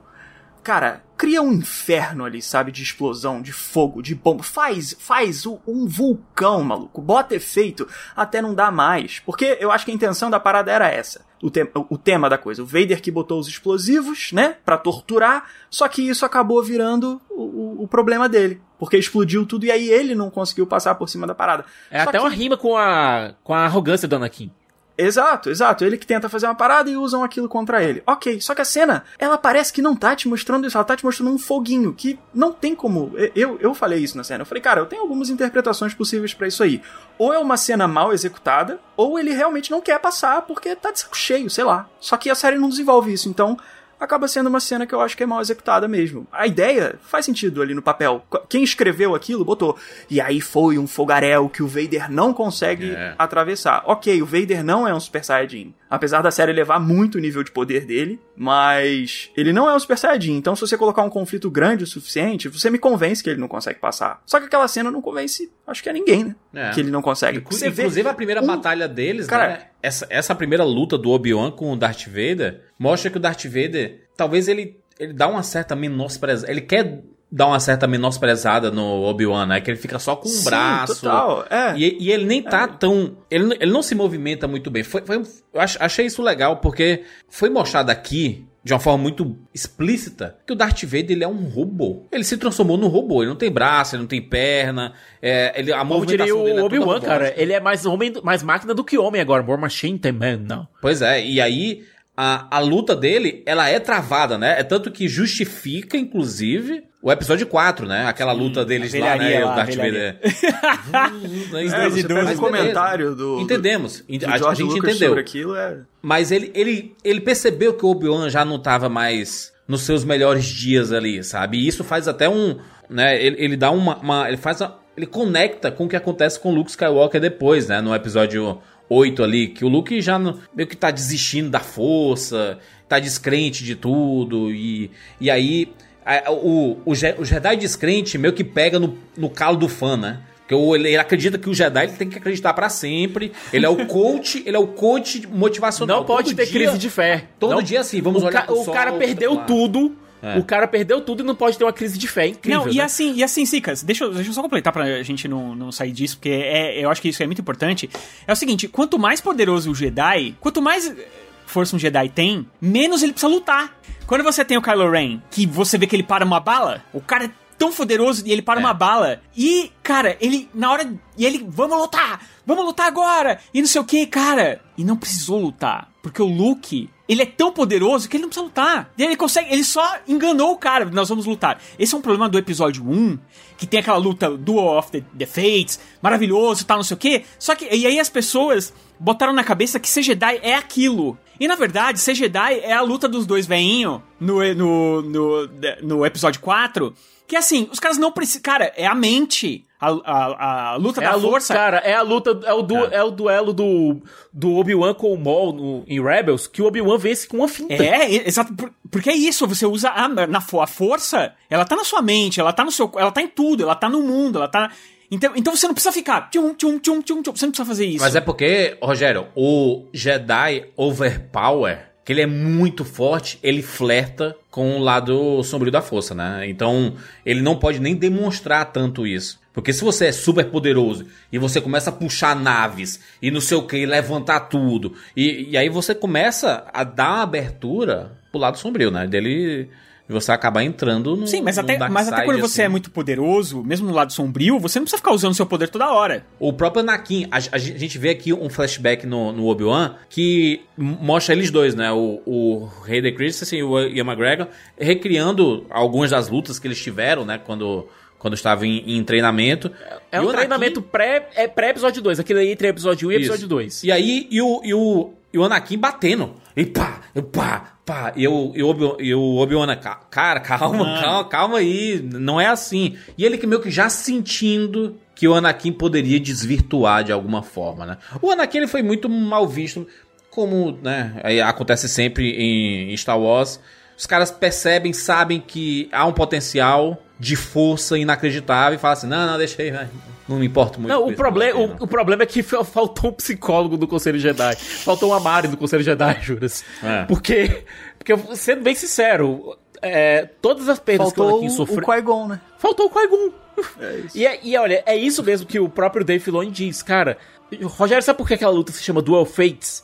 Porque se o Qui-Gon sobrevive àquela luta e treina o Anakin, a história ter sido- teria sido completamente diferente. Sim, claro, claro. Mas eu tô falando da estética, porque a estética é bonita. A estética da cena é a coisa mais linda. Não, só tô dizendo por que daquele duelo se chamar Duel Fates. É justamente por conta disso. Se aquele duelo tem um resultado diferente e o Qui-Gon ganha, o Qui-Gon não morre, o Anakin teria sido, eh, se- teria sido treinado pelo Qui-Gon, a relação dele com o Obi-Wan teria sido completamente diferente, seria de um irmão mesmo, não teria uma relação filial e, como o Kaique disse, existe uma importância muito grande pelo o fato do Anakin não ter um pai. Tá sempre em busca de uma figura paterna. Que ele tenta, ele vê isso primeiro no Qui-Gon, depois ele enxerga essa figura no Obi-Wan que não consegue dar a recíproca que ele precisa, que ele merece, que ele necessita. Ele tenta isso no Yoda também, que também não encontra. Ele encontra quem? No Palpatine. É, se, se você pensar nessa Siqueira, realmente a escolha de título dessa da, da música especificamente e do é, de- e da cena em si, porque se o Qui-Gon e o Obi-Wan vencem o, o Darth Maul, o, realmente o, o Qui-Gon ia treinar o Anakin, então eles colocam aqui é o, o Fates de Destino, né? Aham. Meio que molda o que vai vir a seguir, ou seja, coloca a culpa no Obi-Wan Kenobi. O Obi-Wan Kenobi é culpado pelo Anakin ter desvirtuado de tudo. Por isso que ele sente a culpa no, na, na, na própria série. Ele tá claramente carregando a culpa de tudo, né? Quem tira essa. e, ironicamente, quem tira essa culpa dos, dos ombros do Obi-Wan é o próprio Vader. Porque o Vader, ele não quer se assumir, ele não, ele não quer se ver de maneira nenhuma como uma falha. Ele não É. quer se ver como um erro. Arrogância, né? Mas ele é, né? Mas é, mas é a arrogância do jovem. É o jovem, Sicas. Jovem. É a arrogância do Jovem, jovem. não, mas aí é que tá. O Vader. Esse Vader o é novo diz- ainda. Esse Vader tá nos 30 e poucos. É, é jovem. Menino, o menino Ney, ó o menino Ney, o menino Vader, pô. Ele menino diz, não, mas na hora que ele, na hora que ele diz isso pro Obi-Wan, eu não sou seu erro, eu não sou sua falha, eu me fiz. Eu sou o resultado das minhas escolhas. Ele tira o peso das costas do Obi-Wan e permite ao Obi-Wan chegar e dizer, olha, Luke, tá vendo esse, esse cabo aí? Foi ele que matou teu pai. Mata ele aí. E agora, isso também cria outro problema gigantesco. É, eu, eu sei como o Rogério e o Júlio já pensam. Eu quero saber tua, tua opinião, Kaique, pra ver se bate com a minha. Porque, como a gente falou, pra, pra mim a única coisa que é- funciona perfeitamente nesse, nessa série é esse duelo. O duelo funciona só até determinado ponto, até a conclusão. Porque do mesmo jeito que tinha que ter acontecido alguma coisa que separa alguma, um inferno, aquele inferno de fogo que separou os dois lá no, deveria ter separado os dois lá no episódio no- na terceira parte, alguma coisa tinha que ter acontecido nessa sexta parte pra impedir a o- a conclusão, Pra impedir o, o Obi-Wan de finalizar o Vader, e não o Obi-Wan simplesmente pegar, pegar o sabre de luz e ir embora. Qual que é a parada? Eu acho que o George ele é, ele é esperto no episódio 3, que tem a coisa, né? Os, os diálogos são memes e tal ali, mas eles têm significados importantes, né? Logo antes do Anakin dar o pulo e o Obi-Wan cortar ele todo e deixar ele pra morrer, ele fala, cara, não tenta. Não vem. Ele dá uma chance da coisa acabar ali. É tipo, não tenta. Aí eu não sei o que ele vai fazer. Vai levar preso? Não sei, não sei. Mas ele, ele tenta não levar até aquele estágio. É, mas aí é que nem aquele negócio assim. pula, é o, corta. é o cara muito forte de, dizendo pro arrogante assim, cara, não vem não, mano. Tu vai apanhar, nem vem. O arrogante o que é que ele faz? Ele vai pra cima. É dar a É chance. É dar a o chance. Obi-Wan fala, cara, não tenta. Ele fala, acabou. Ele avisa, acabou. Aqui acabou. E aí ele escolhe manter aquela posição dele. Ele não sai da posição do, do, do contra-ataque. Ele não chega pra trás. Se ele quiser, ele, ele não vai embora, entendeu? Ele fica. Porque se você vier, eu vou cortar. Ele avisa. Ele fala, vai acabar aqui. Aí o Anakin pula, ele corta, ele escolhe deixar o Anakin pra morrer. Ele sai dali porque ele vai acabar. A existência dele vai acabar aqui. Ele faz essa escolha. Ele não salva ele, não tira ele do sofrimento. Ele faz essa escolha. Pela dor dele de não querer matar aquela pessoa que ele já amou. Ainda ama, né, ali, porque é tudo naquele momento. Mas ele escolhe. Não, não, não vou salvar a vida. Mas ele prolonga o sofrimento. Mas ele acabar aqui. prolonga o sofrimento do cara também, É. né? Porque era Prolonga, só. ele tá errado né, Era só aí. ter cortado ali uma cabecinha e tava É, resolvido, é. né? E tem uma coisa interessante, porque é o fato dele não acabar que salva a galáxia no futuro, né? Porque se ele tivesse matado, ia tá, ele não ia poder ter salvo o Luke lá no, lá no fim. Mas ali é uma falha de caráter dele, né? É uma falha de caráter que acaba abrindo espaço É o que. Tolkien também fez com, com a mão do Bilbo não matando o Gollum lá no Hobbit. Exatamente, exatamente, perfeito. E aí, então ali, ele vai embora porque ele sabe que a vida do Anakin vai acabar. Agora, ele vai embora sabendo que a vida dele vai continuar. Como Vader, ameaçando a galáxia. Mantendo um punho de ferro sobre tudo que tá. Então é muito diferente. É diferente. Eu falei isso quando eu fiz a análise do episódio. Eu falei, olha, é diferente. Tem gente que chega com muitas pedras na mão, achando que eu tô falando que é uma desgraça. Não é, eu tô falando, olha, é diferente. Porque no episódio 4, lá na trilogia clássica, ele ainda tá querendo que o cara morra. Ele fala pro. O Luke fala. ah, Muita gente comentou, ah, mas será que ele tá enxergando uma redenção no futuro e tal? Pode ser que naquele momento sim, mas na trilogia clássica não é isso. Porque o Luke fala, cara, ainda tem bondade nele. E ele fala, não tem. Aí, aí o Luke diz: Eu não consigo matar meu pai. E ele responde: Então o imperador venceu. Ou seja, a vitória, no ponto de vista do Obi-Wan na trilogia clássica, está E do na Yoda. morte do Vader. O Yoda também do é- Yoda o também. Yoda também bate Eles estão nessa tecla. fechados ali. Eles estão fechados ali. O George Lucas, o, o George Lucas fala isso. Que o Luke está sendo guiado por dois mestres que têm uma agenda de matar o Vader. É explícito. Então, do final do episódio 3 até o fim da trilogia clássica, os caras têm essa intenção. É uma coisa constante. Obi-Wan parece condenar o Anakin. E nessa série ele não condena. Ele abre mão disso. Eu acho que isso acontece por quê? Vamos lá. É simples. É, uma, é, um, é, uma, é um reflexo de piedade, né? De misericórdia, que é a virtude principal dessa franquia. Eles escolhem. Eu acho que é uma decisão emocional do momento. Não é pensado, não é um pensamento frio, lógico. Mas que não bate aqui, não bate, não bate no É, todo. E, e- só que por que, que eu não eu não amo essa decisão, não gosto? Porque eu acho que é- ela facilita pro personagem. Ela facilita pra ele ser um herói perfeito, porque ele é o, ele é o protagonista, né? Então deram uma suavizada numa falha que ele tem, que faz ele ser tridimensional. Que é, cara, ele é mentor, ele ama, ele ama esse cara,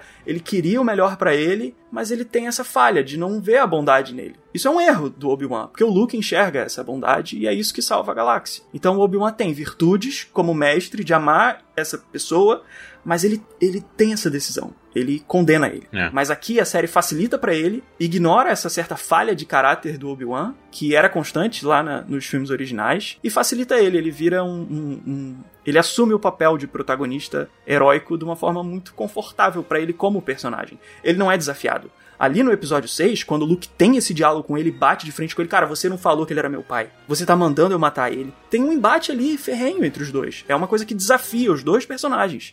O Luke vai contra o mestre e o mestre vai contra o aprendiz. Apesar deles se gostarem, cara. É uma coisa bem tridimensional, entendeu? Então, essa condenação do Obi-Wan é importante por causa disso, por causa do papel dele dentro da história. Mas aqui, não, ele, ele foi uma coisa que eu achei mais bidimensional. É tipo, olha só, vamos focar só nas virtudes do personagem, e aí ele vai ser o herói ideal da série. E eu acho que isso é diferente do que o personagem foi originalmente. E podia ter mantido até o mesmo diálogo. Se tivesse dado algum, desculpa, do ambiente pra desabar, sabe? Alguma coisa desabando, alguma coisa que, que separasse os dois. Podia ter mantido, Episódio inclusive, 7. com. É, podia ter mantido Goodbye Darth, sabe? Podia ter feito isso.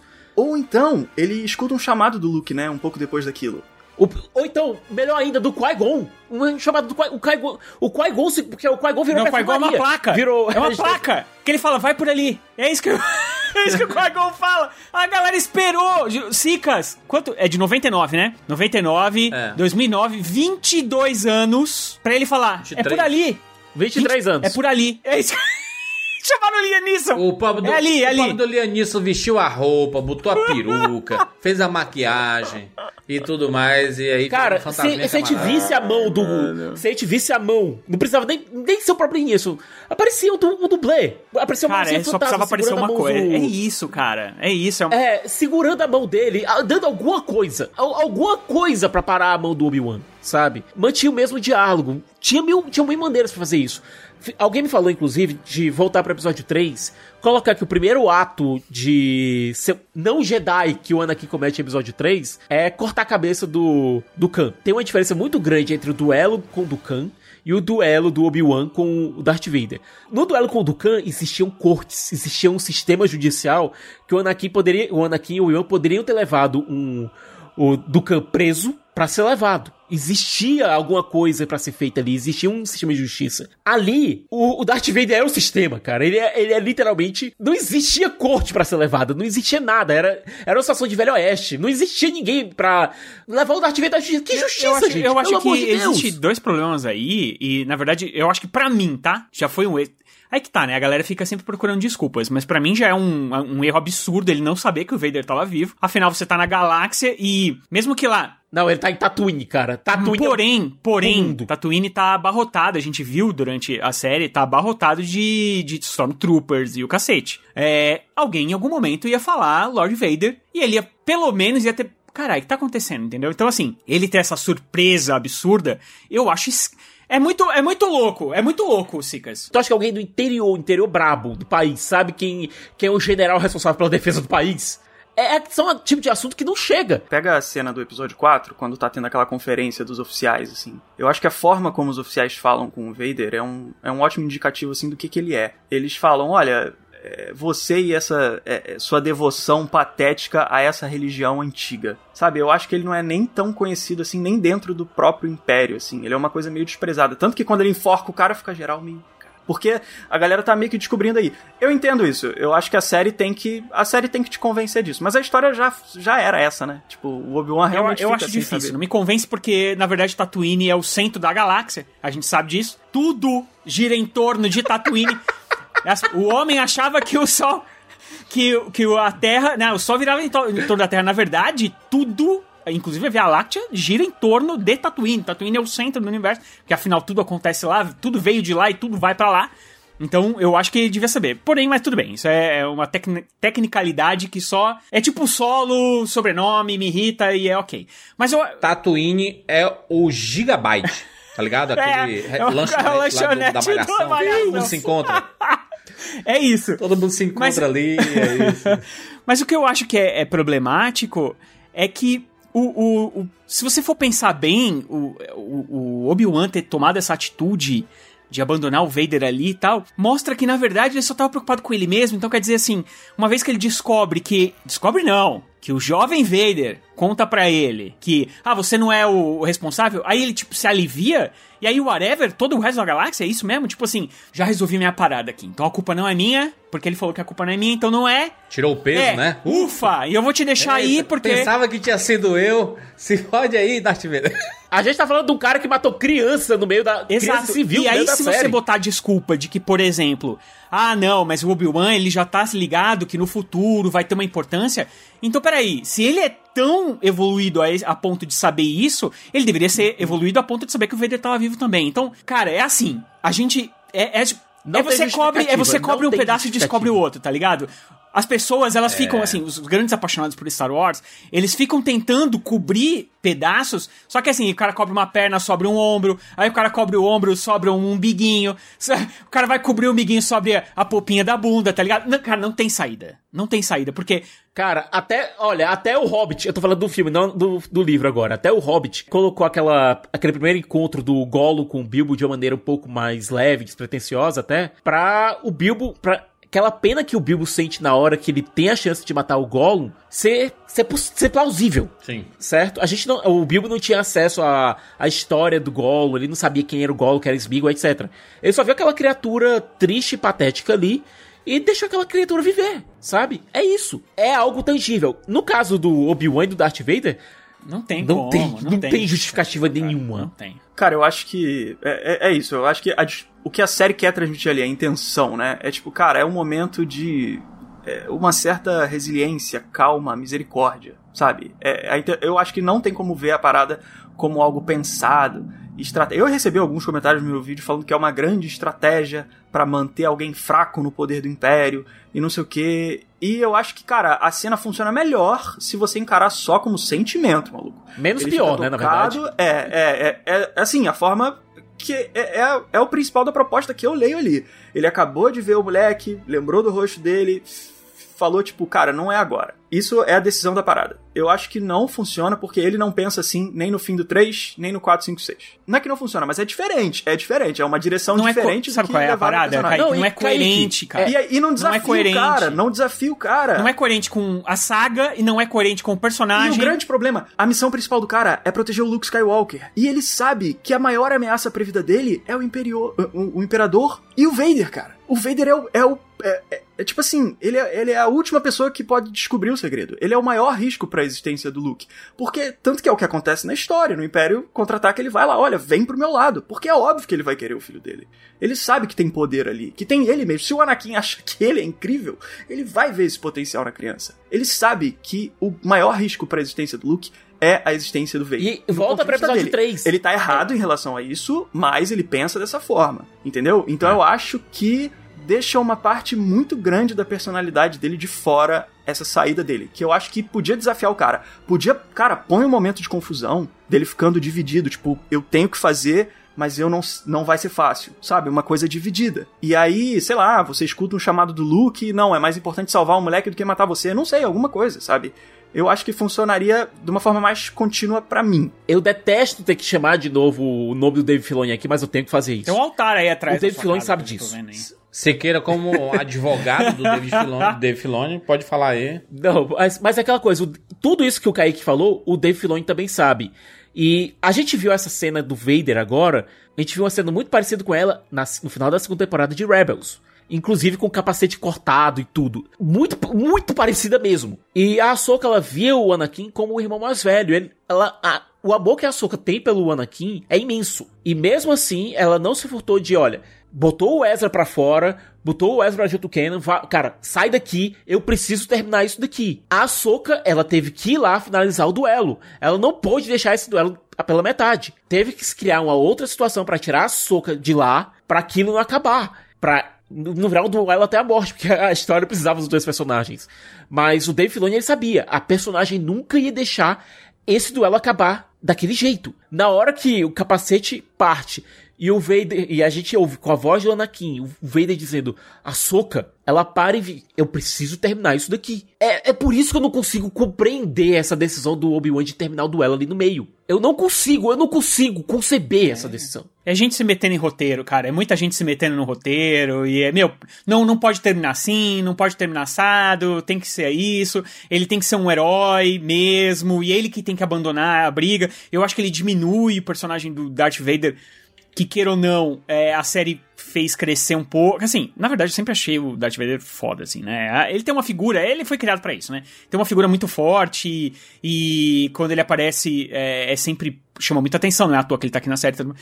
E aí eu acho que os dois combates já, já meio que detonam ele, principalmente esse último, ele é, é- Rogério, eu te aconselho, vê o, vê o combate, vê o, vê o duelo, sem a, a cena da, perse Ah, a cena eu da perseguição lá da Riva. pobre. A gente falou isso na live, lembra? Que todos os combates de Star Wars, é, eles têm várias coisas acontecendo ao mesmo tempo. Então você tá vendo o combate, mas tem várias coisas acontecendo no fundo, na frente, outra, o robô, e no- cara, tem tudo. E aqui não tem nada, né? A gente falou Não, e- sobre e isso. nesse Não, eu combate eu eles concordo. cortam, né? Eles cortam, eles, É? vão pra, vai, pra Vai- outra cena, depois Sim, volta vai pra, eles, é o que o a falou, vai pra lá, volta Ah, pra tá, cá. tá, tá. E, e na própria cena em si... Não, e, e esse vai pra lá, volta pra cá, empobrece o, Sim. dia- o duelo, mas olha, tecnicamente falando, em matéria de, de coreografia, o duelo em si é um duelo muito bem feito. É uma, bo- uma boa duelo. luta. É uma boa luta. É uma boa luta. luta. É uma boa eu, luta. eu considero. Eu, vai ter gente querendo me matar aqui, mas. Eu considero a coreografia desse duelo melhor do que a coreografia do episódio 3 por não ser tão exagerada. Porque aquela. Tem um momento na coreografia do episódio 3 que os, os dois ficam por uns 10 segundos fazendo. bum, bum, bum, bum, bum, bum, bum, Sem dar um golpe um no outro, só, só fazendo pirueta. Ele, então, ele é exagerado, ele é exagerado pra cacete, né, mano? É que não, não precisava. o Jorge Lucas, não né, precisava daqueles baldinhos, pula pra lá, pula pra cá, em cima da lava, né? Aqui a, porra, aqui a porradaria é mais. a aqui a porradaria é mais franca. Mas, mesmo assim, eu considero que o cenário é pobre. Uma coisa que o Jorge Lucas ele não gostou nada do episódio 7, e eu achei até muito interessante ele, ele chegar e falar isso publicamente, foi o fato de que não existem cenários novos. Os nomes dos planetas são, são novos e tal, são novos planetas e tudo, mas todos eles parecem repetições de planetas que já vimos antes na saga. Não existia uma grande novidade, não existia um planeta novo ali, não existia um cenário novo, um ambiente novo, sabe? É, e aqui cometeram o mesmo erro. A gente viu um planeta, entre aspas, novo, que foi aquele planeta que parece Hong Kong lá no Nossa. segundo episódio. E até gostei de você retratar uma, um ambiente de metro- metropolitano, mas não cosmopolita, um ambiente mais sujo, um ambiente mais degradado. Se- É uma Aquela coisa que parte gente cyberpunk de Star Wars. isso. É uma cidade empobrecida, é um, é um gueto ali, basicamente. Mas é alguma coisa. Não, não é. Sabe, por que o não é? Porque a gente já tinha visto em sabe? Mandaloriano, cara. Não daquele jeito, não a cidade Tinha, no, no epi- aliás, no- nem no no, no episódio do Boba Fett, que tem o Mandaloriano, Do Mandaloriano. Tem, aquelas- tem uma cidade parecida com aquela. Não, mas aquilo ali é uma estação espacial. Não, mas é muito pare... mas, é, mas é muito parecido, Sicas. É isso que eu tô falando. Nem isso eles conseguiram criar, tá ligado? Mandaloriano consegue. A galera não gosta desse episódio do gelo que o Kaique falou. A galera não gosta. Eu, eu adoro aquele episódio do gelo. Eu acho uma side quest muito legal, cara. Muito divertida. É, é, é fugir mesmo do, do clássico e ir pra outra coisa. Aranha gigante, tá ligado? Eu, go eu gosto, tá? Ali. É... É a mãe aranha protegendo as aranhas e ele protegendo o Grogu. É, tem um. Não, tem e, um é- tema... e, é- e, Rogério, aquela coisa, Star Wars. Star Wars tem coisas malucas. Tipo, tem um, um caçador de recompensas que é um coelho verde gigante. Sabe? É o que eu falei, eu não gosto, do, eu não gosto da, da briga de- da corrida de pod é, dentro da estrutura do filme em si, porém, a cena de pod é maravilhosa. Eu adoro assistir aquilo. Eu já pus várias vezes só a cena de pod pra assistir. Mas vo- vocês falaram assim de, de, de coisas que são in- interessantes e tudo mais, mas a franquia Star Wars é conhecida por algumas decisões muito erradas, né? Na própria série aqui do Obi-Wan Kenobi, a gente tem a, a Riva, né? A terceira irmã, achando que vai simplesmente conseguir, por se aproximar do Darth Vader, vai conseguir matar o Darth Vader. O Darth Vader, gente, ele de costas, ele sabe o que você tá fazendo, ele, os seus movimentos e tudo, ela acha que iria conseguir matar o Darth Vader. Ideia, ideia ruim. Ideia ruim da personagem, não e, e escrita ruim, né? Foi, foi muito mal feito aquilo ali. É, o, o próprio Obi-Wan Kenobi deixando Darth Vader vivo, burro. Burro, burro. Sabe? Não faz sentido. Não, não tem coerência. Ele deixar o Darth Vader, que é o único ser que pode caçar junto com o Palpatine as crianças que podem ser o futuro da galáxia, que é a Leia e o Luke. Vamos deixar, não, o Darth Vader vivo aqui, porque, né, enfim. Cara, se você corta ali, acabou-se, né? Já, já, já vai pra um. Já, já vai ter outro sentido. Porém, como a gente tá vendo em retrospecto, a saga toda, ela vai se justificando. Tipo assim, a força, ela tá moldando, tinha que ser dessa forma mesmo, pra gente acontecer e ter um embate do Luke e o Darth Vader Não, depois. Jura, isso é a coisa. Quando o roteiro é bem feito, é a força. Quando o roteiro é mal feito, é, É roteirista ruim mesmo. Exatamente, exatamente. E aí eu queria perguntar pra vocês decisões ruins em Star Wars, de uma forma geral. O que, é que vocês conseguem imaginar que foram decisões ruins? Jar Jar Binks. Tá, tu- eu, eu sei que você não gosta do, do Jar Jar Binks. Tu acha que ele realmente interfere em Star Wars Episódio 1, 2 e 3 ali? Que realmente a existência do Jar Jar Binks transforma em ruim os filmes? Não que os filmes sejam ruins, tá? Episódio 1, Mas assim... ele, ele, ele atrapalha muito o episódio 1. Episódio 2, eu acho interessante que essa figura do, do, do imbecil, do palhaço, do, do idiota, ele é cooptado pelas circunstâncias a se tornar um senador. Cara, a gente já viu diversas vezes, né? Pessoas que a gente não imaginava que poderiam chegar a cargos importantes é, chegando, né? Então o Binks chegando a um cargo de senador, não acho nada absurdo, acho extremamente verossímil, inclusive. O Tiririca, mano. O Tiririca, deputado, caramba. Vai se lascar, mano. Você imaginar, cara? No episódio 1, ele é ridículo.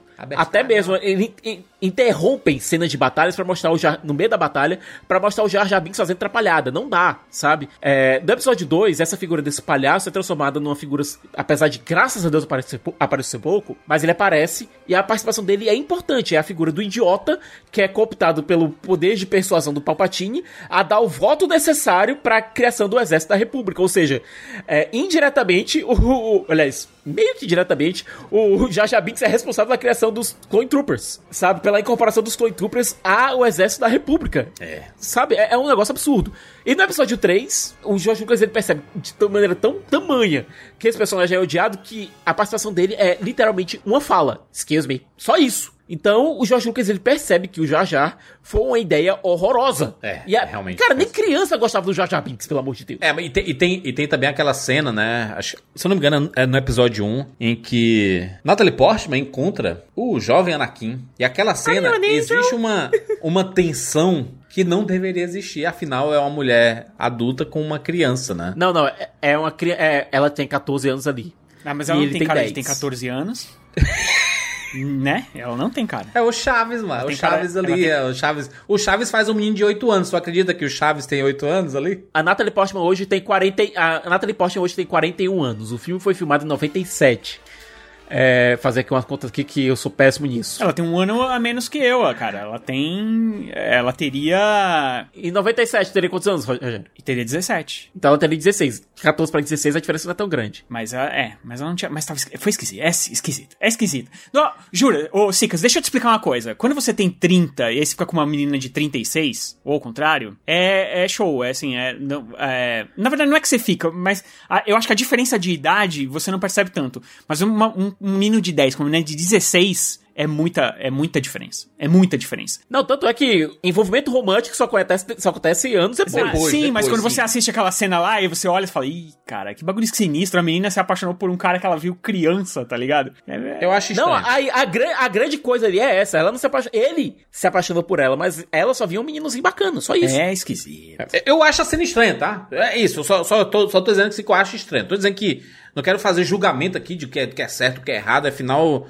né, é, e, e, e co- como você falou, não tem, nem, não tem romance ali, não tem envolvimento romântico, mas há um, há um motivo pra colocar eles dois ali naquela cena, né? Jorge Lucas queria plantar a sementinha e dizer assim, olha, quando eu crescer talvez, ou quando, né, alguma coisa acontecer algo que beleza. É esquisito, é, esqui- é tão esquisito quanto você vê uh, hoje em dia o episódio 4, a Leia e o, Louis, a Leia e o Luke flertando e eles são irmãos, tá ligado? Quando você descobre depois que eles são irmãos, não faz o menor sentido. É a mesma coisa esses dois aí, uma menininha, uma menina de 16 anos, um moleque de 10 e aí eles se, se apaixonam depois. É, é muito bizarro, é esquisito. A série deu bastante destaque aqui pra Riva, né? A terceira irmã. A gente sabe o que acontece com a franquia Star Wars, é sempre a mesma lada, né? Mesma coisa, parece figurinha combinada, sabe? Repetida. Que é perseguição com atores, com, né? Atores e atrizes, principalmente se eles fazem parte de alguma minoria. E, e, cara, é uma figurinha batida em Star Wars, sabe? É uma das franquias que mais. Eu sei que não, não é competição de fandom, porque a gente escuta assim, ah, todo fandom é assim. Não, não é todo fandom que é assim. Star Wars, ele tem uma repetição frequente de um comportamento mais tóxico e etc. Aconteceu aqui com a Mose Ingram, né, que é a atriz que faz a, a, a Riva. E, cara, é ridículo, é um absurdo, a gente sempre rechaça, a gente teve é, depoimento da Lucasfilm falando. A gente nunca tinha visto isso, né? A Lucasfilm, a Disney, todo mundo falando ao McGregor. mesmo tempo. O, Ian o, o próprio protagonista da, da, da, da franquia rechaçando esse- esses comentários e etc. Mas isso não quer dizer que é, e isso tudo é um absurdo, né? É inacreditável que continue acontecendo esse comportamento. Mas falando especificamente da personagem da, da Riva, que nada a ver com a atriz e tudo mais, mas a personagem ela não é muito boa, né? Ela não é muito bem desenvolvida. Não sei se eles querem. Ele- Eles deram uma pincelada pra colocar numa segunda temporada, numa possível segunda temporada, porque tá todo mundo falando, o Ian McGregor não para de falar, não, adoraria ver uma segunda temporada. Será que a segunda temporada vai acontecer e tudo? E será que vai acontecer mesmo? Será que há, há um motivo pra acontecer e aí a gente veria algo da, da Riva? Porque aparentemente é, vai ser mais uma história incompleta na franquia Star Wars, como a gente viu lá com a personagem da, da Daenerys, né? Da, da Emilia Clarke no Han Solo, né? Tipo assim, É, a Kira. acabou do nada. Tipo, não vai, não vai ter. Até que tenha, né? É. A Fasma, lá na trilogia sequel também, que foi o maior blefe da. Cara, foi um blefe gigantesco que não deu em lugar nenhum. Mas, cara, olha, é, a Riva, ela começou com uma ideia interessante. Tanto é que uma das primeiras imagens que a gente vê na série são justamente a, é, Ordem 66. O, a molecada, ela incluso, sendo massacrado lá pelo Darth Vader. É. Certo? Pelo Vader barra Anakin. A partir daí a gente pula, a gente encontra ela como uma inquisidora, é, querendo se provar pro Darth Vader por algum motivo e tal. A gente descobre que ela quer se aproximar dele pra conseguir se vingar. É, a ideia não é ruim. A ideia você pode tirar até de, de filmes de, de máfia, Yakuza, etc, etc. A ideia é boa. Agora, a personagem foi mal desenvolvida. Essas informações foram dadas pra, dadas pra gente de uma maneira muito truncada. De onde a personagem veio, qual o objetivo dela e qual o final dela. Tudo veio de maneira truncada. Não veio de uma maneira orgânica que a gente viesse a se importar com o destino da personagem. A própria caçada dela em relação ao Obi-Wan e ela ficar dizendo que os Jedi não vão salvar ninguém, que os Jedi nunca salvaram, salvaram, salvarão ninguém, nunca salvaram ninguém, nunca salvarão ninguém, são um bando de inúteis, imprestáveis e tal, veio de uma maneira muito ruim. Sabe, essa obsessão dela por, pelo fato do Obi-Wan ser o cara que treinou o Anakin, ela considerar ele responsável por ele e tal, considerar um meio para chegar perto do Vader e tal. Nenhuma dessas informações, nenhum, nenhuma dessa, dessas motivações vieram de uma forma legal pra gente. E isso prejudica muito é, a nossa empatia ou antipatia pela, pela Riva. Ela vira só alguém lá. Tanto é que, pra mim, o melhor momento dela foi quando ela foi humilhada pelo Vader. Pra mim, o melhor momento que a personagem teve foi esse. Que, que ela se viu como um, adereço pro Vader mostrar quão fodão ele é. E isso não foi culpa da Moses Ingram. Isso é culpa de direção. Isso é culpa de montagem. Isso é culpa de roteiro. Não é culpa da atriz. Mas é o que eu tô falando. a personagem em si, ela poderia ter sido bem desenvolvida, mas ela teve um desenvolvimento péssimo e um final patético. Eu não tô não falando nem do né, dela ter virado um, um joguete nas mãos do Vader. Eu tô falando da, da despedida dela na série, porque é, ela ter piedade pelo Luke não fez rima com o que estava acontecendo com o Vader, porque aquela, aquela a blocagem com o duelo foi horrorosa e não fez sentido com o que a gente viu dela, ou pelo menos não bateu a, com o que a gente tinha visto dela. Então, nada nela. É, ela não teve nenhum aprendizado que fizesse ela mudar de ideia naquele momento, entendeu? Não existiu nada, é. não aconteceu nada com ela. Ela basicamente passa todos os episódios andando daqui para lá, procurando alguém, fazendo alguma coisa, pulando de algum lugar. É isso basicamente que ela faz. E, e, não existiu nada, nada. Nem, nem o duelo poderia ser algo que fizesse ela mudar de ideia. Tanto que, assim que termina o duelo, a primeira coisa que ela faz é tentar ir buscar outra coisa. Aí vai buscar o Luke. Sabe-se lá Deus porque não faz o menor sentido ela saber que o Luke é filho do Darth Vader, né? Tem tem mais essa loucura aí, né? Que tipo, ela ouviu um áudio é, é, de uma pessoa para outra que fala de Luke. Ué, Luke. Eu já sei, Luke tem alguma coisa. Cara, sabe? Não faz sentido nenhum. E, e realmente, cara, a personagem dela. Obviamente que não tem nada a ver com esse hate, mesmo porque o hate ele veio até antes da série começar, né? Antes mesmo. É, é assim, é, é. O preconceito, o racismo, essas coisas, elas são já tão intrínsecas aí na, na galera, né? E por mais que quando você aponte ah, eu não sou racista, mas, mas as pessoas são. Então você, você já tinha esse hate antes. Eu, particularmente, é, eu não gosto do trabalho dela, de atriz, é, na série. Eu acho que o personagem é ruim, eu acho que ela também não, não atuou bem. Mas, obviamente, que isso não é, é nenhuma desculpa para que as pessoas cheguem lá e fiquem criticando a mulher, cara. Quem não teve um papel ruim? É, Harrison Ford já fez papel ruim, sacou? É? O próprio Mark Hamill, horroroso no primeiro filme. Horroroso. É péssima a atuação dele no primeiro filme. Depois ele foi melhorando. Então, assim, é... não existe desculpa para fazer hate em cima das pessoas. Porém, eu também não. Eu, eu acho que eu tenho é, a tranquilidade para falar que eu não gosto do trabalho dela, eu não gosto da, do trabalho da menina que fez a Leia. Pra falar a verdade, eu não gosto de, do trabalho de quase ninguém aqui na, na série. Até a própria aquela personagem que faz a, a espiã lá, que mudou de lado, eu achei horrível, horrível. Nossa, muito ruim, a personagem é ruim, a atuação ruim. E olha, ia ser pior Ia ser pior. A Indira, a Indira ia fazer um. A Tala, no primeiro rascunho da série, ia ser amoroso. amoroso é, verdade. Do, do Obi-Wan. Meu Deus do céu. Talvez é por isso que ela não tenha nenhuma grande importância aqui, porque eles iam botar isso como uma importância. E o Jedi falso. Jedi, tem o Jedi falso, que na verdade ele é um diretor de filme. É muito ruim. Ah, o. Ah, o, o, o cara, o, o Kumail Kumail, Horrível, horrível. Eu adoro o Kumail, mas. cara, gostou de ninguém, cara. Cara, eu acho que o. Voltando aqui Vai pro lá, lance da Riva, eu acho que o propósito dela dentro da história faz sentido, é uma boa ideia. Porque o que acontece? Obi-Wan escolhe treinar Anakin, Anakin sofre determinadas coisas e escolhe cair pro lado sombrio. Então as decisões desses dois personagens, que são o ponto principal da série, abrem caminho pro que cria a Riva, que é a ascensão do Anakin, aquele ataque da Ordem 66 e o Império. Ela é um produto das escolhas que eles fizeram. Então, a história, o, o, conflito dela, como inquisidora, como tomada pelo Império, como forçada ao lado sombrio, começa com eles. Então acho que faz total sentido ela ter esse desenvolvimento na história que envolve eles. Porque começou ali com a escolha do Anakin e tem que ser desenvolvido com ela resolvendo isso, com esse problema que afetou a ela. É. Eu acho que tem uma ideia aí. Só que existem questões de execução uhum. mesmo, né? Por exemplo, eu gosto daquele diálogo dela com o Obi-Wan. Acho que é um dos dois melhores momentos dela na série.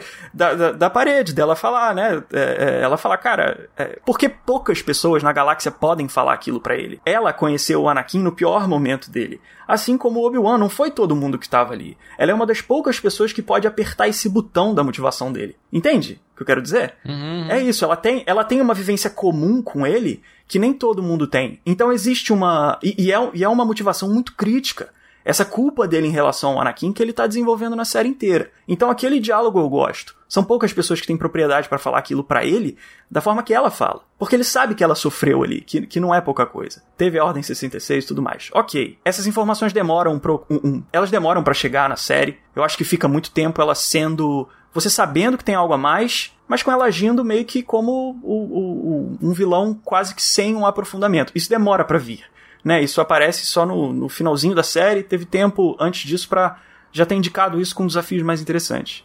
Mas eu acho que o fim, é, é, minha crítica ao fim dela, da redenção, é que aquele momento ali tão decisivo da virada dela, da- dela escolher perdoar o Luke, eu acho que ela tem motivação pra isso, mas aquilo não é o momento de maior desafio dela na série. É aquilo que você falou, o melhor momento dela é ela com Vader, ela com Obi-Wan, ela no fim da série talvez, mas aquele momento que era pra ser o- a grande busca de propósito dela, não, não desafia. Ela, ela parece, o que acontece é que a redenção dela, ela parece que é só a perda de um propósito e não a, e não a descoberta de um novo. O Luke, quando redime o Vader, o Vader encontra um novo propósito, salvar o filho que ele tá percebendo que ele ama. E ele salva a galáxia. Ele se redime porque ele encontra um novo propósito. A Riva, eu sinto que ela só perde um. Então não existe um, uma certa crescente de você ver uma cena inspiradora mesmo, de alguém encontrar um motivo que faz sentido pra ela. Talvez, talvez numa segunda temporada. É, então, é, ela só. É porque aquela vingança ali é o plano B dela. É a coisa menos importante pra ela.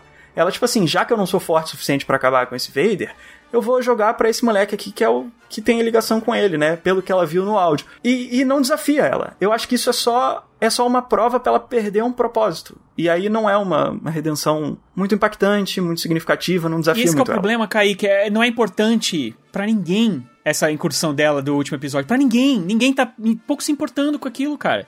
Esse é o problema. Eu acho que ela entendeu? tem motivo pra fazer aquilo. É porque é o plano B dela, aí que tá, mas, mas é justamente isso que você falou. Eu acho que ela tem motivo pra fazer isso porque é um plano B que não é tão importante assim. O Luke é mais importante pra mim do que pra ela. Então, mas aí a série dividiu o episódio pra mostrar essa coisa que não é nada importante com a coisa que em tese é o mais Exato. importante, que é a batalha dos dois. Exato. E isso não é tão legal. Eu, eu, eu concordo. Acho que esse momento, esse momento chave da redenção dela, ele não foi tão grande quanto deveria ser, quanto o maior momento dela na série inteira. Né? Eu acho Agora que ela deveria ser isso. ela, ela sobreviveu duas vezes, né? A uma, Ela é antifuro. uma, uma porrada de um, de um, de de um sabre, né? Espadada. Sim, é. Porque quando ela era pequena e quando ela adulta aí, cara, que ela levou uma. Atravessou ela, brother. E ela tava lá, né? Até o, até o Inquisidor também sobreviveu, né? levou uma. É, mas é aquela coisa, existe uma, desculpa, existe uma desculpa dentro do canon de que é, seres da raça do Grande Inquisidor tem dois estômagos, então aquela. O dano não, o dano não foi crítico. Certo? Mano, o é dano, demais, o dano que a. Mas enfim. E até, cara, até o visual do grande. Cara, a primeira coisa que já devia ter me alertado em relação à falta de cuidado na série foi o visual do Grande Inquisidor. Quem viu o visual do Grande Inquisidor em Rebels sabe que ele não é só um cara pintado lá e com uns negocinhos na, na testa. Sabe? Um, um- uns negocinhos de ovo de parece Ah, de ovo não, de se você visse isso na- numa Comic Con, você ia falar que é um cospobre. É um cospobre de Grande Inquisidor, Sabe? entendeu? Que a, que a série fez. É, é horrível, cara. Não, e coloca os atores lá, o Rupert Friend pra fazer. Ia ser um cosplay legal, mas, cara, não, não, não. Pega o, pega o Grande Inquisidor como a gente viu em Rebels, pega o como a gente viu em Jedi Fallen Order, cara. Não, não, não bate, bicho. Não bate. E se tem uma coisa que o George Lucas sempre teve cuidado em Star Wars foi em, em fazer visuais bacanas pra, pra seres e criaturas. É, e são rola, E convenhamos que eles são Não. grandes idiotas nessa série também, né, mano? Vamos falar a verdade? E o irmão que sobra lá, rapaz, o, em que- o último irmão lá, o, acho que é o quinto irmão. É o. Han, o, o, o Han do Velozes O Han do. Velozes Furiosos, caralho. Ve- Veio fazer o que aqui, meu filho? Você... Sukang.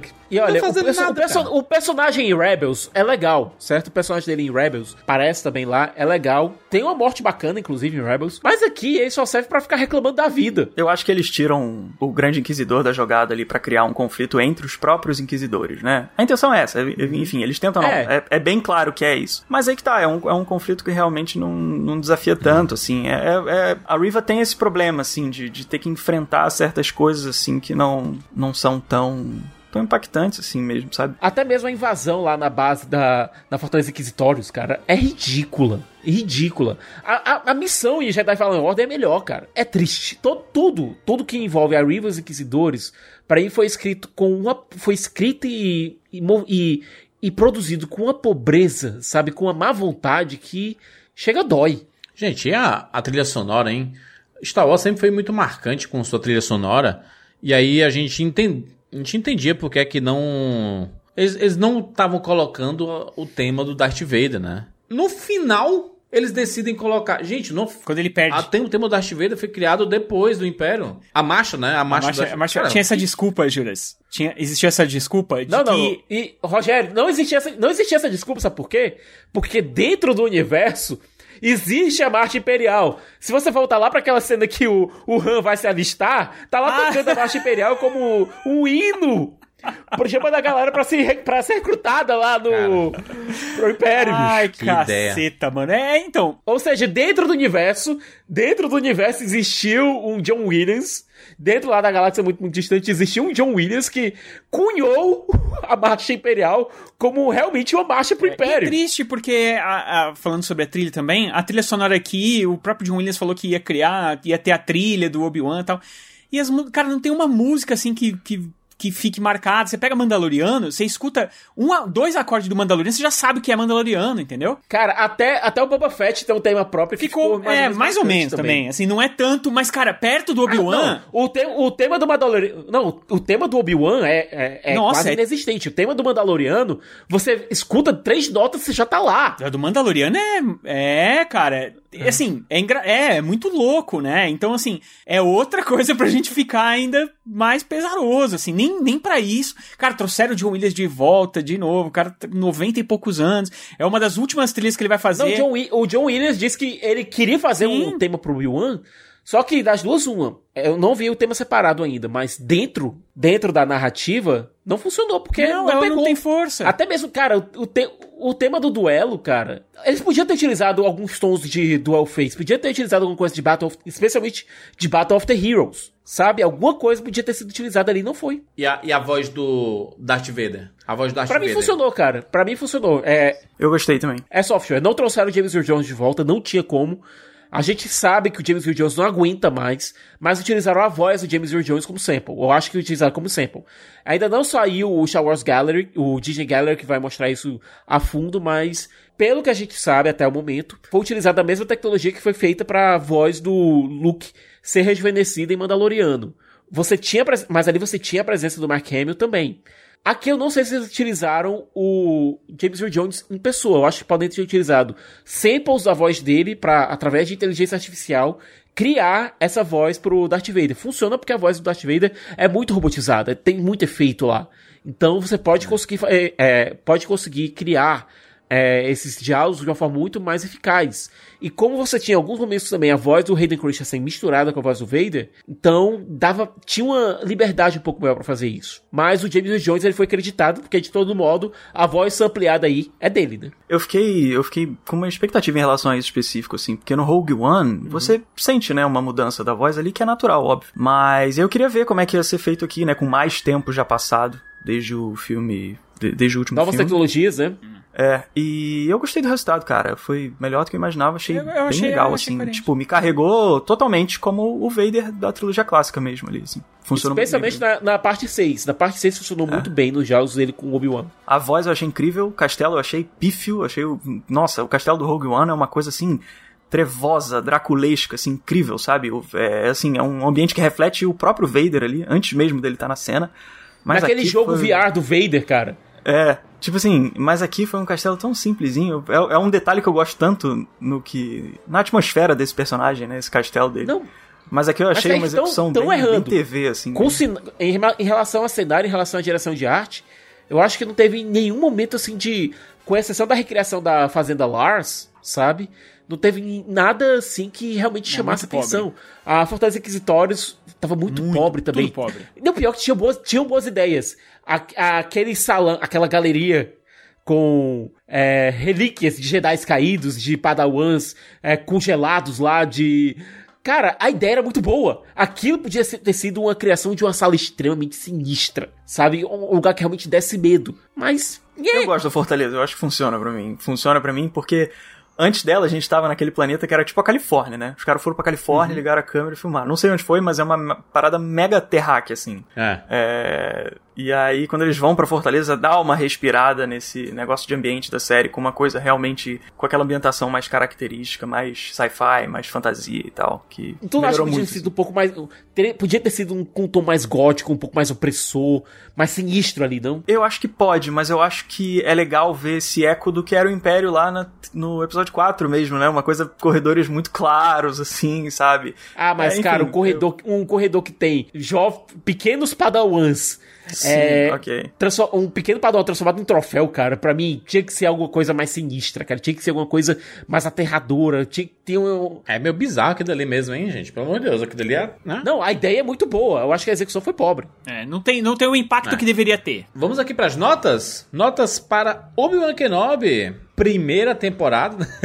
A gente não sabe se vai ter segunda temporada ou se tiver, pra que caminho Juro, é vai. muito provável. É muito provável. No Disney Plus tá lá a primeira Provável. temporada, tá? Poderia ter minissérie, né? Como já tem em alguns casos, né? Eles colo- colocam minissérie, mas aqui eles colocam temporada 1, primeira temporada. É, provavelmente vai acontecer a segunda temporada. Sabe-se lá pra que caminho eles vão, né? Mas isso a gente discute depois.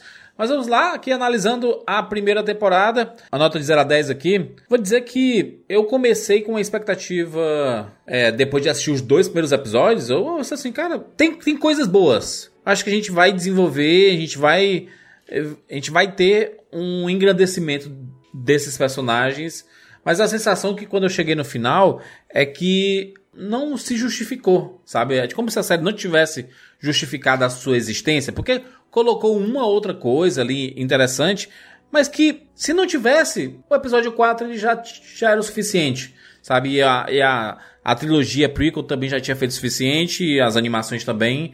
Então não sei se precisava tanto dessa série, mas acontecendo, foi aí que a gente percebeu, eu pelo menos percebi, que não precisava muito. Que poderia ter sido um filme. Poderia ter sido um filme mais resumido, assim. Tinha condensado mais a história. E aí eu achei muita coisa chata e segurando 40 minutos. E a gente, assim, caraca, interminável os episódios. E o Ian McGregor, ele começa bem, mas depois ele fica no automático, assim. E a gente, caraca, não tem por que existir. Mas no fim eu vou dar. Eu vou ficar bem no meio, assim. Vou ficar mais. é, na, na metade, nota 5 de 10 pra primeira temporada de Obi-Wan Kenobi. Eu tinha uma expectativa boa, porque eu gosto bastante do, do, do personagem, mas ele acabou não entregando pra mim. Então, nota 5 de 10. Siqueira. Olha, juras, o Obi-Wan Kenobi é o meu, perso- meu personagem favorito da saga Star Wars. Então eu tava vindo pra essa série com um mundo de expectativas. Primeira, a primeira parte, o primeiro episódio, realmente até me entregou alguma coisa. Mas depois eu só fui sentir no segundo, vi ali ainda, ainda algum world building. Mas no terceiro, terceiro, quarto e quinto episódios, eu só vi, especialmente no quarto, o quarto foi o fundo do poço pra mim. É, em relação a personagem, desenvolvimento, tudo. É, chegou no quinto episódio, eu tava já bem triste com o que eu tava vendo. No sexto, é, quando veio o duelo que eu curti, intercalado com aquela perseguição completamente inútil, eu só consegui tirar alguma coisa do duelo depois quando eu vi ele isolado, sabe, fora do, sem aquele, sem aquela perseguição idiota da da Riva com o Luke. É, é- é a, a clássica síndrome de essa reunião poderia ter sido um e-mail. Isso aqui podia ter sido fácil, um filme de 1 hora e 40, 2 horas. Fácil. Não precisava ter ocupado seis episódios, de jeito nenhum. Sabe, eu fiquei muito, muito triste com o que eu vi. Quando, até quando a gente fez o, a live, eu já eu tava muito irritado com, com o resultado final. Agora, com a cabeça um pouco mais fria, eu, eu chego na mesma nota que você. Nota 5. Muito bem, Rogério. Bom, eu não mudei nada, na verdade. E, e eu acho engraçado é, que o Juras, do Juras ter falado desse negócio de assistir os episódios juntos, que realmente podem fazer alguma diferença, mas eu jamais teria coragem de reassistir esse troço. Principalmente tudo junto. Então, não vou saber como é que é essa experiência. Eu, normalmente, com esses filmes de Star Wars que eu não curto, eu não volto. Eu, eu nunca mais assisti Han Solo, eu nunca mais assisti o episódio 9. É, são coisas que não me vão, mas até a trilogia clássica já, a clássica já assisti várias vezes, até por conta do contexto em si. É, de, Sim. de evolução do Império, de como as coisas... Né, como a- a- os nossos direitos caem é, Trilogia prequel, tu quer Sim, dizer, né? é, trilogia prequel. Eu falei o quê? É, trilogia clássica. clássica. Assim, mas já voltei na trilogia clássica também, que eu tenho, tenho algumas ressalvas, apesar de ter assistido quando era criança e a gente abre mão. Mas eu tenho a trilogia prequel, eu também já revi várias vezes pra entender como é que é, os nossos direitos caem é, com aplausos, né, ao fundo. É, Jorge Lucas, muito visionário, né? visionário. Na verdade, ele só tá reproduzindo uma coisa que o mundo já fez várias vezes e continua fazendo. É, a gente pode perder um direito aí numa canetada, num, num, num clique de dedos, né? Num estalar de dedos. É, mas esse aqui eu, eu tenho certeza que eu não vou precisar rever, simplesmente porque não me traz nada. Não me traz nada, não me traz. Não me trouxe uma sensação, não me trouxe uma nostalgia. E olha que é o Darth Vader, cara. O personagem, o segundo personagem favorito, obviamente. Então, é. Cara, assim, é uma sensação de tristeza, com uma sensação de. É, preocupação com o que vem pela frente, sabe? Eu espero de verdade que o Mandaloriano continue no que vinha apresentando antes, que não caia para esse lado, porque o Boba Fett para mim também foi uma grande decepção, assim, eu, eu assisti por completismo e aqui eu assisti por obrigação, entendeu? Porque senão eu teria largado mesmo sem dó nem piedade. Então, para mim, cara, putz, quatro. Não dá, eu não consigo.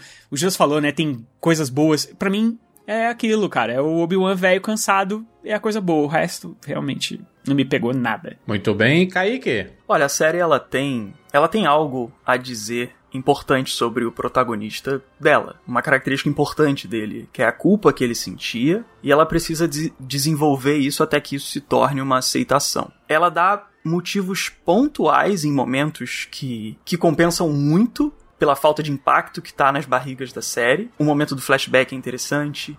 A primeira luta dele contra o Vader tem seus deslizes, mas é uma forma de explorar as motivações do Obi-Wan de uma forma que, que me que me convence que tem algo a dizer sobre ele, sobre o que ele sente, sobre a culpa dele. E no fim ela consegue conduzir ele nessa mudança para a aceitação. Isso sai de um ponto A ao ponto B de uma forma bem direta. Por mais que a última cena seja algo que vai contra o que foi feito nos filmes originais.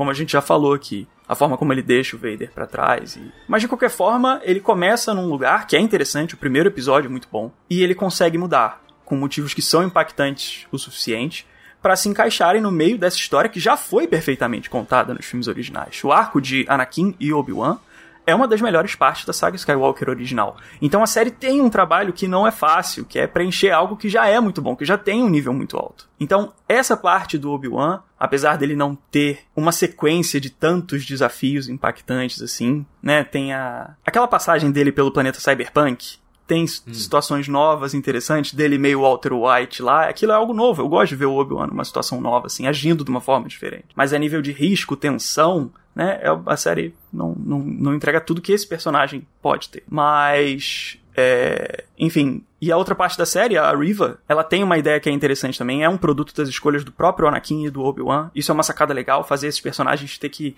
Eles dois terem que, né, é, encararem consequências do que eles fizeram, cada um à sua maneira. Então ela soma nessa história sobre eles dois. Mas é uma redenção que, que não é não é nem única e não é nem tanto quanto as outras que a gente já viu. Ela é uma redenção que não desafia a Riva perto de tudo que ela desenvolveu ao longo da série. É o Vader, ele ele é o Vader, né? Maior vilão da história do cinema tem momentos impactantes, é assim, eles têm cenas que eles têm a faca e o queijo na mão e eles conseguem aquele sorriso do Hayden por trás da máscara, ele entrega, entrega algo novo em mais de 40 anos de história de Darth Vader, que é um sadismo, é um prazer no sadismo dele, é uma forma nova dele curtir sua própria maldade. Eu acho legal ver algo, uma representação nova dentro desse personagem. Mas no todo, é uma série que eu dou uma nota, uma nota 6. Ela poderia ser bem mais, porque nós estamos falando de alguns dos maiores personagens, não só de Star Wars, mas acho que a gente pode falar da cultura pop inteira, né? É um duelo que vem desde 77. Então. Inclusive, eu vi pessoas comentando sobre a possibilidade de ter uma série sobre o Darth Vader. Será que é possível existir uma série protagonizada, focada no Darth Vader? O vilão como protagonista, Juras, é algo difícil de fazer. O protagonista, ele te força até uma certa empatia por ele mesmo quando ele é, ele é alguém tão negativo, sabe?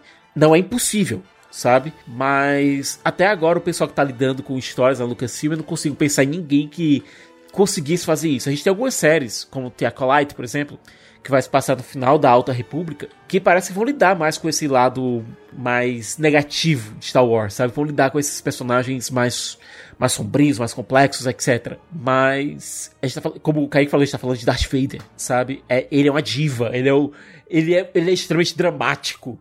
É, ele tem esse drama dele vem com esse sadismo, ele vem com vem com todo com essas piadinhas, como ele enfocando lá o Crane que eu não quero que você se enfoque com as suas ambições, sabe? Ele, ele tem esse lado sádico, diva. Eu quero aparecer, eu, eu, sabe? Eu acho até que colocar um protagonismo nele poderia até ser ruim, né? Se você pensar. É, do jeito que as pessoas entendem tudo errado, né? Principalmente o fandom de Star Wars é existe uma problemática aí. O, o George Lucas conversando com o James Cameron. Aliás, o James Cameron entrevistando o George Lucas, ele pergunta sobre os, as motivações da criação do, do, do Império, dos rebeldes e tudo mais. E ele falou ali nos anos 70, né? O filme é de 77, mas ele criou alguns anos antes. E que os rebeldes eram os, os Vietcongs, né? Os Vietcongs contra um império é, gigantesco, tecnocrata, sabe? É.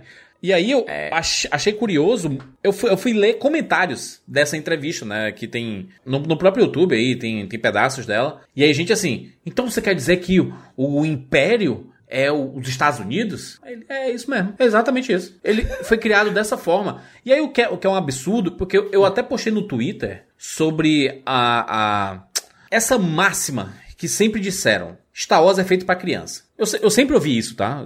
Desde que eu comecei a assistir Star Wars até hoje em dia, eu escuto essa frase: Star Wars é feito pra criança. Eu decidi, cara, vou, vou um pouco a fundo nisso. Vou procurar um- al- algum estudo que tenha sido feito que mostre qual é o público de Star Wars. E aí eu, né, cavucando tudo ali, procurando tudo ali, encontrei alguns estudos que são feitos, sim, existem estudos com base em fandoms, né, e você descobre qual é o público da Marvel, qual é o público da DC, é o público de Senhor dos Anéis, qual é o público de Star Wars especificamente. E existe um dado que é extremamente importante de falar aqui, que pessoas abaixo de 22 anos, e olha que 22 anos não é mais criança, né, mas abaixo de 22 anos, representa 22% do público de Star Wars. Atenção, abaixo de 22, po- de 22 anos rep- representa 22% apenas. E vou dizer ou- ou- outra informação. Isso, isso quer dizer que todo o resto está acima de 22 anos, né? Ou seja, não é mais criança.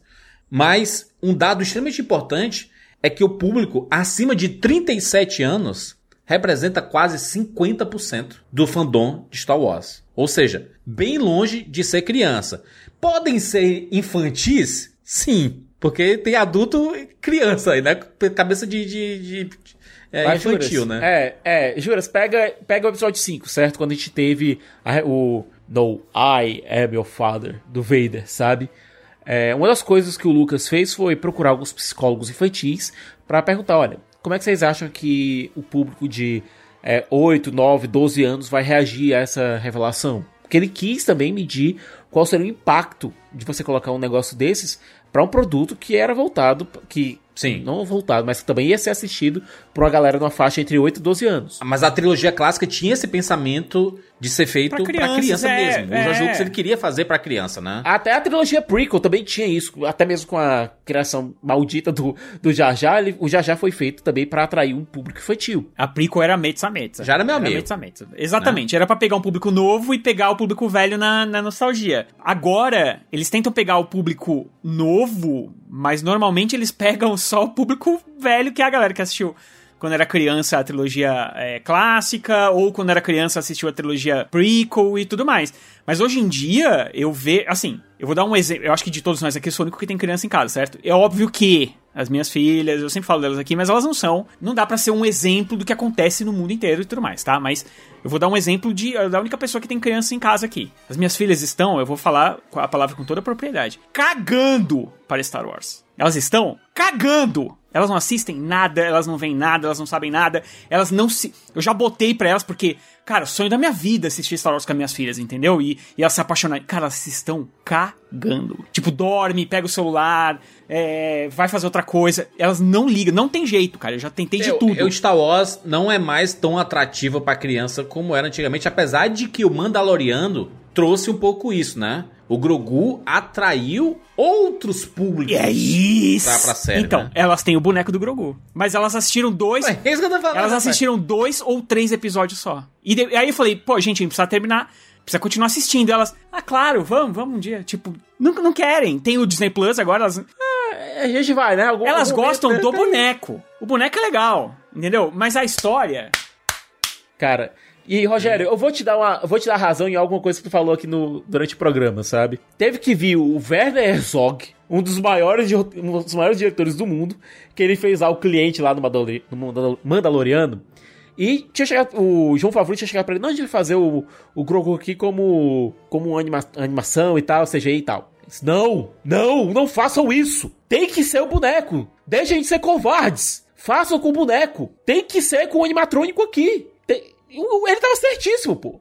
O Werner Herzog, inclusive, dica boa, assistir a entrevista dele com o Bial, que é maravilhosa. O cara entende o Brasil. Já fez tanta coisa aqui no Brasil, o Werner Herzog, Que, que eu, eu, quando assisti a entrevista, assim, meu Deus do céu, cara. Ô, louco, o cara conhece tudo aqui. E o cara é um tremendo do ator, um tremendo do diretor. Cara, é foda. Herzog é foda. Essa realidade mesmo, assim, né? É, Star Wars vem acumulando seus públicos. Então vem essas gerações jovens, assim, 70, 80, 90. Então hoje em dia tem um monte de burro velho igual a gente que gosta. Ao lado de algumas crianças que ainda estão por aí, né? Não atrai tanto quanto Fortnite, por exemplo, né? Não, É, Tanto que eles botam, tá tanto aí. que eles botam a Rey no Fortnite. É, tem o Obi-Wan É, agora é, lá então. também, enfim. Que você vê que é justamente essa intenção de ir pra onde tá muita molecada, né? Enfim. Mas aí eu acho que a gente tem dois pontos de vista aqui, né? Tem o ponto de vista mais corporativo, do mercado, não sei o quê, aquela coisa que o Juras adora, eu imagino. eu- Gosto, isso é total você, você procurar essas paradas e se entender.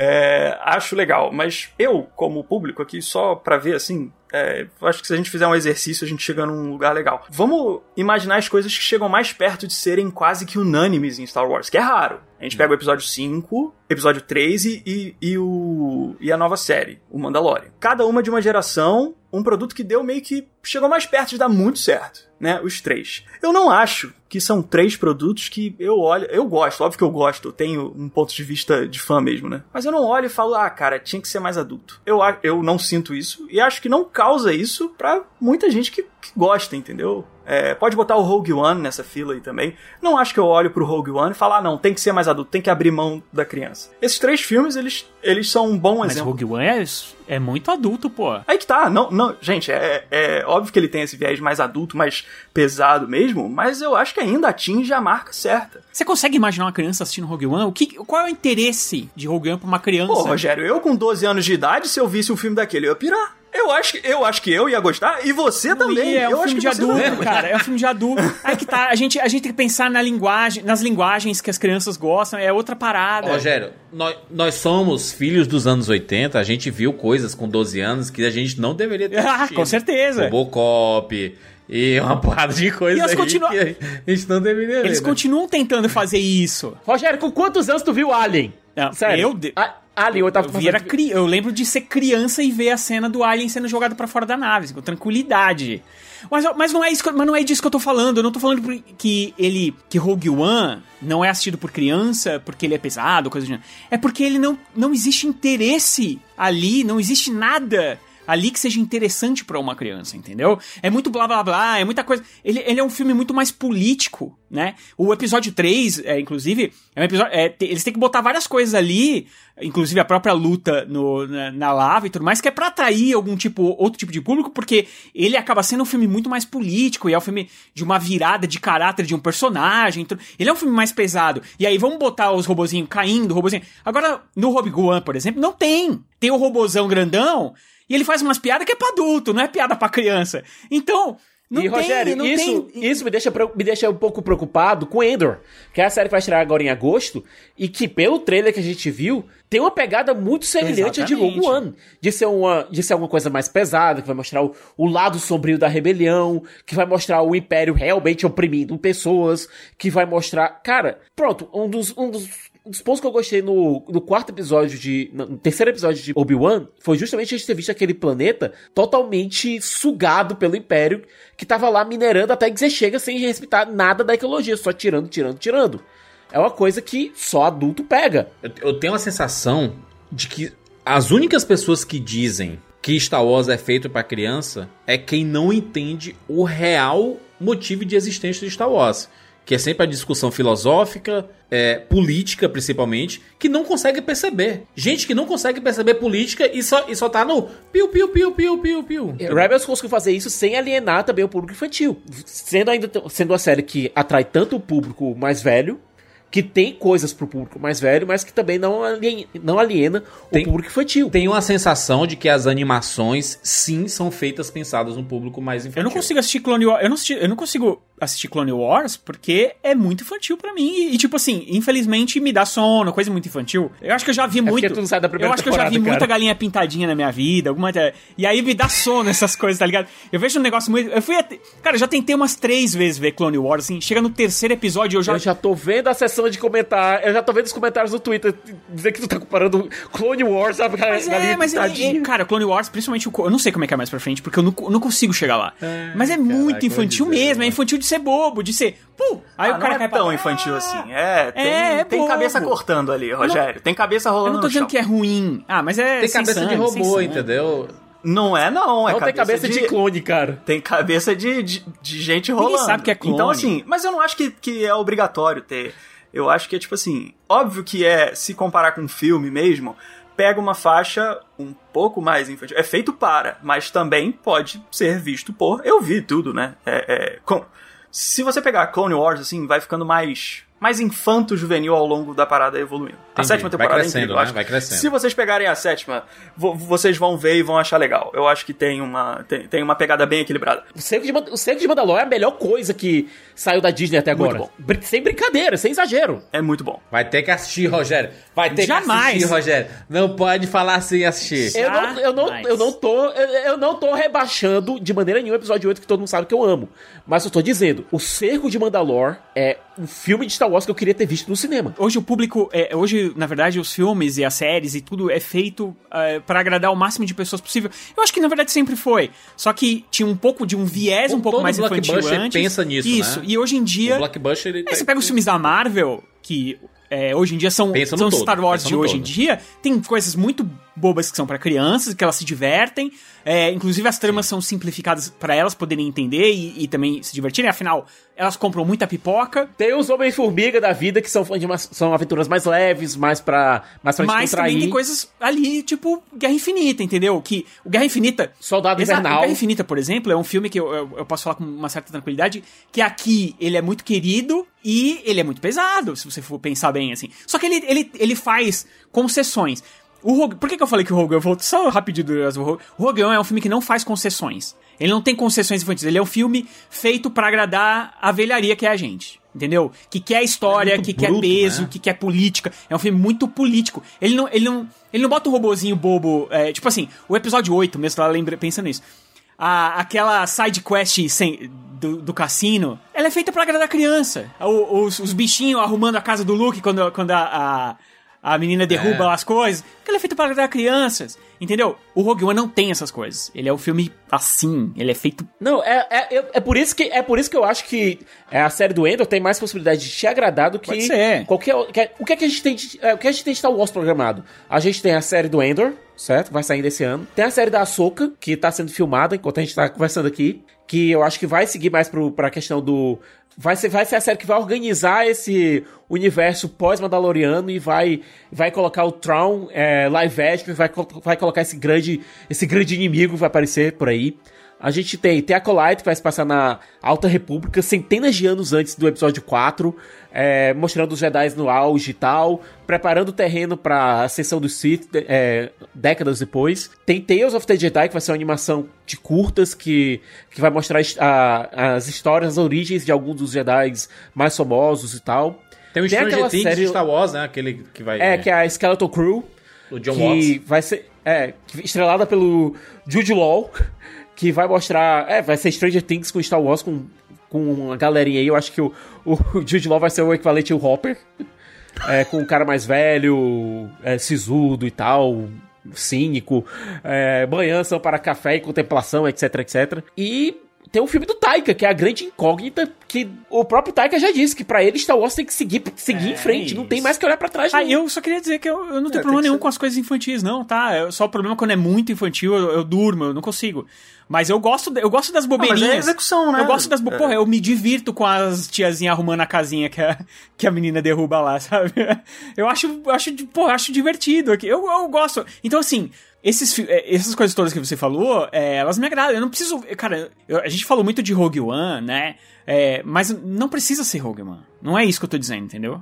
É, o que eu tô dizendo é que é, balanceado é melhor. Mas essa história de Skywalker, essa história de ficar preso no canto. Cara, chega, vamos, vamos mais pra frente. Vamos explorar o universo, que eu acho que é a melhor coisa de Star Wars, sabe? É o universo, são as histórias. Porque se você ficar preso, que nem aqui no Obi-Wan, não tem, não, não tem o aprendizado, você não se importa com ninguém, e aí a gente vai nesse banho-maria. A grande falha do episódio 9 foi ficar preso justamente às dinastias e não deixar, deixar a história andar. Eu adoro Mandalorian, por exemplo, que é infantil e é pros adultos e é bacana e, e vambora, entendeu? É porque você pega é- é- essa coisa de ser pra criança, só pra acho que encerrar assim, isso veio do próprio George, né? Ele fala muitas vezes isso. Isso é para criança de 12 anos. A intenção dele foi essa, pelo que ele fala.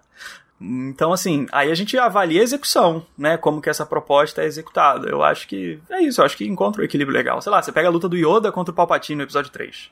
Os dois caras mais poderosos na parada e tal. Quando a luta começa, o Palpatine cai da cadeira com a perna pro alto, assim, sabe? É, é- é piada. É uma, é uma piada, né? É, ele, o Yoda empurra, aí ele vrá, cai e vira as pernas pro alto, assim. É piada, né? Mas é, o, o filme não estende o palco pra piada. A piada tá acontecendo ali no meio da ação e, e te leva, entendeu? Então eu acho que é, é disso que vem essa fala dele. Óbvio que tem momentos mais descarados, Jar Jar Binks e tudo mais, como a gente já falou, né? Dessa intenção dele de ser pra criança. Mas tem um equilíbrio aí. Acho que. É que é muito próprio doido Rogue. One, ele, assim, é. ele cria a parada pensando nas crianças, mas as razões de tudo acontecer ali é totalmente fora das crianças, assim, tipo, ele cria os rebeldes pensando nos Vietcongs, ele cria no Império pensando nos É, Estados a, é a Unidos. coisa da embalagem, Juras. É, é você abrir a embalagem pop pra ver o que E tem são lá histórias dentro. universais, se você for pensar bem. Histórias universais, É, cara. são, de. E- e- não tem como, isso vai agradar. Não é à toa que a gente sempre volta nisso, né? No Chosen One, BBB, BBB, Jornada do Herói, a gente sempre fala isso.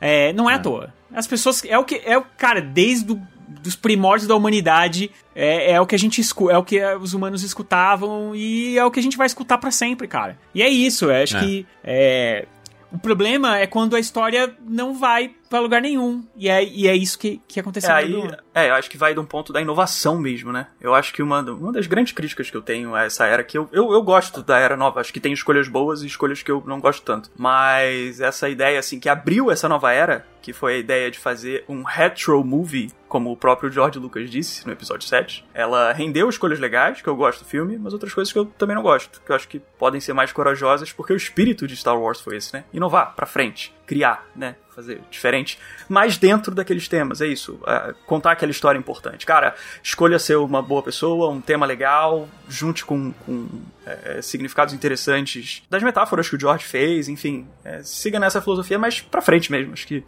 é, Ah. um- é uma boa direção. Muito bem, fechamos aqui esse Rapadura Cast sobre Obi-Wan Kenobi, sobre Star Wars, de uma forma geral. Agradecer aqui a o Kaique Isoton aqui, sigam ele lá no YouTube, né? Só colocar Kaique Isoton no, no YouTube, você encontra lá o canal dele, análise de Star Wars, de cultura pop, de Marvel, de né, Senhor dos Anéis aí. Tá chegando Senhor dos Anéis, é um bom canal pra você acompanhar aí as novidades. Muito obrigado, Estão Kaique. todos, todos convidados e eu que agradeço muito pelo convite. É, né, é, é um, como o Vader fala, é um ciclo se fechando. Ih. Porque sempre escutei muito, é, é mega parte da minha história, assim, e tá aqui é, é bem expressivo pra mim. Obrigado mesmo pelo convite e estão todos convidados aí pra conhecerem o canal. Muito bem, muito obrigado. Sigam a gente no, no arroba rapadura, lá no Twitter, ou no arroba cinema com rapadura lá no Instagram, se você está ouvindo no Spotify, dê suas estrelinhas pra gente lá, pra aumentar nosso ranking. Lá, cara, tem trabalho pro algoritmo, hein, gente? Existe um ser chamado algoritmo e você pode ajudar a, o Rapadura a se destacar cada vez mais, seja no Spotify, seja em vídeo, seja onde você estiver e tiver o nome do Rapadura, se você engajar, você vai estar mostrando para esse ser, né, que é meio, o- né, onipotente, onipresente aí, que estamos aí, estamos aí e nós somos legais e tudo mais. Por isso, trabalhem pro algoritmo aí, sigam a gente, curtam nossas coisas que a gente vai ficar muito feliz É, e vai fazer o conteúdo do Rapadura chegar cada vez mais longe. É isso, nos encontramos na próxima semana. Tchau.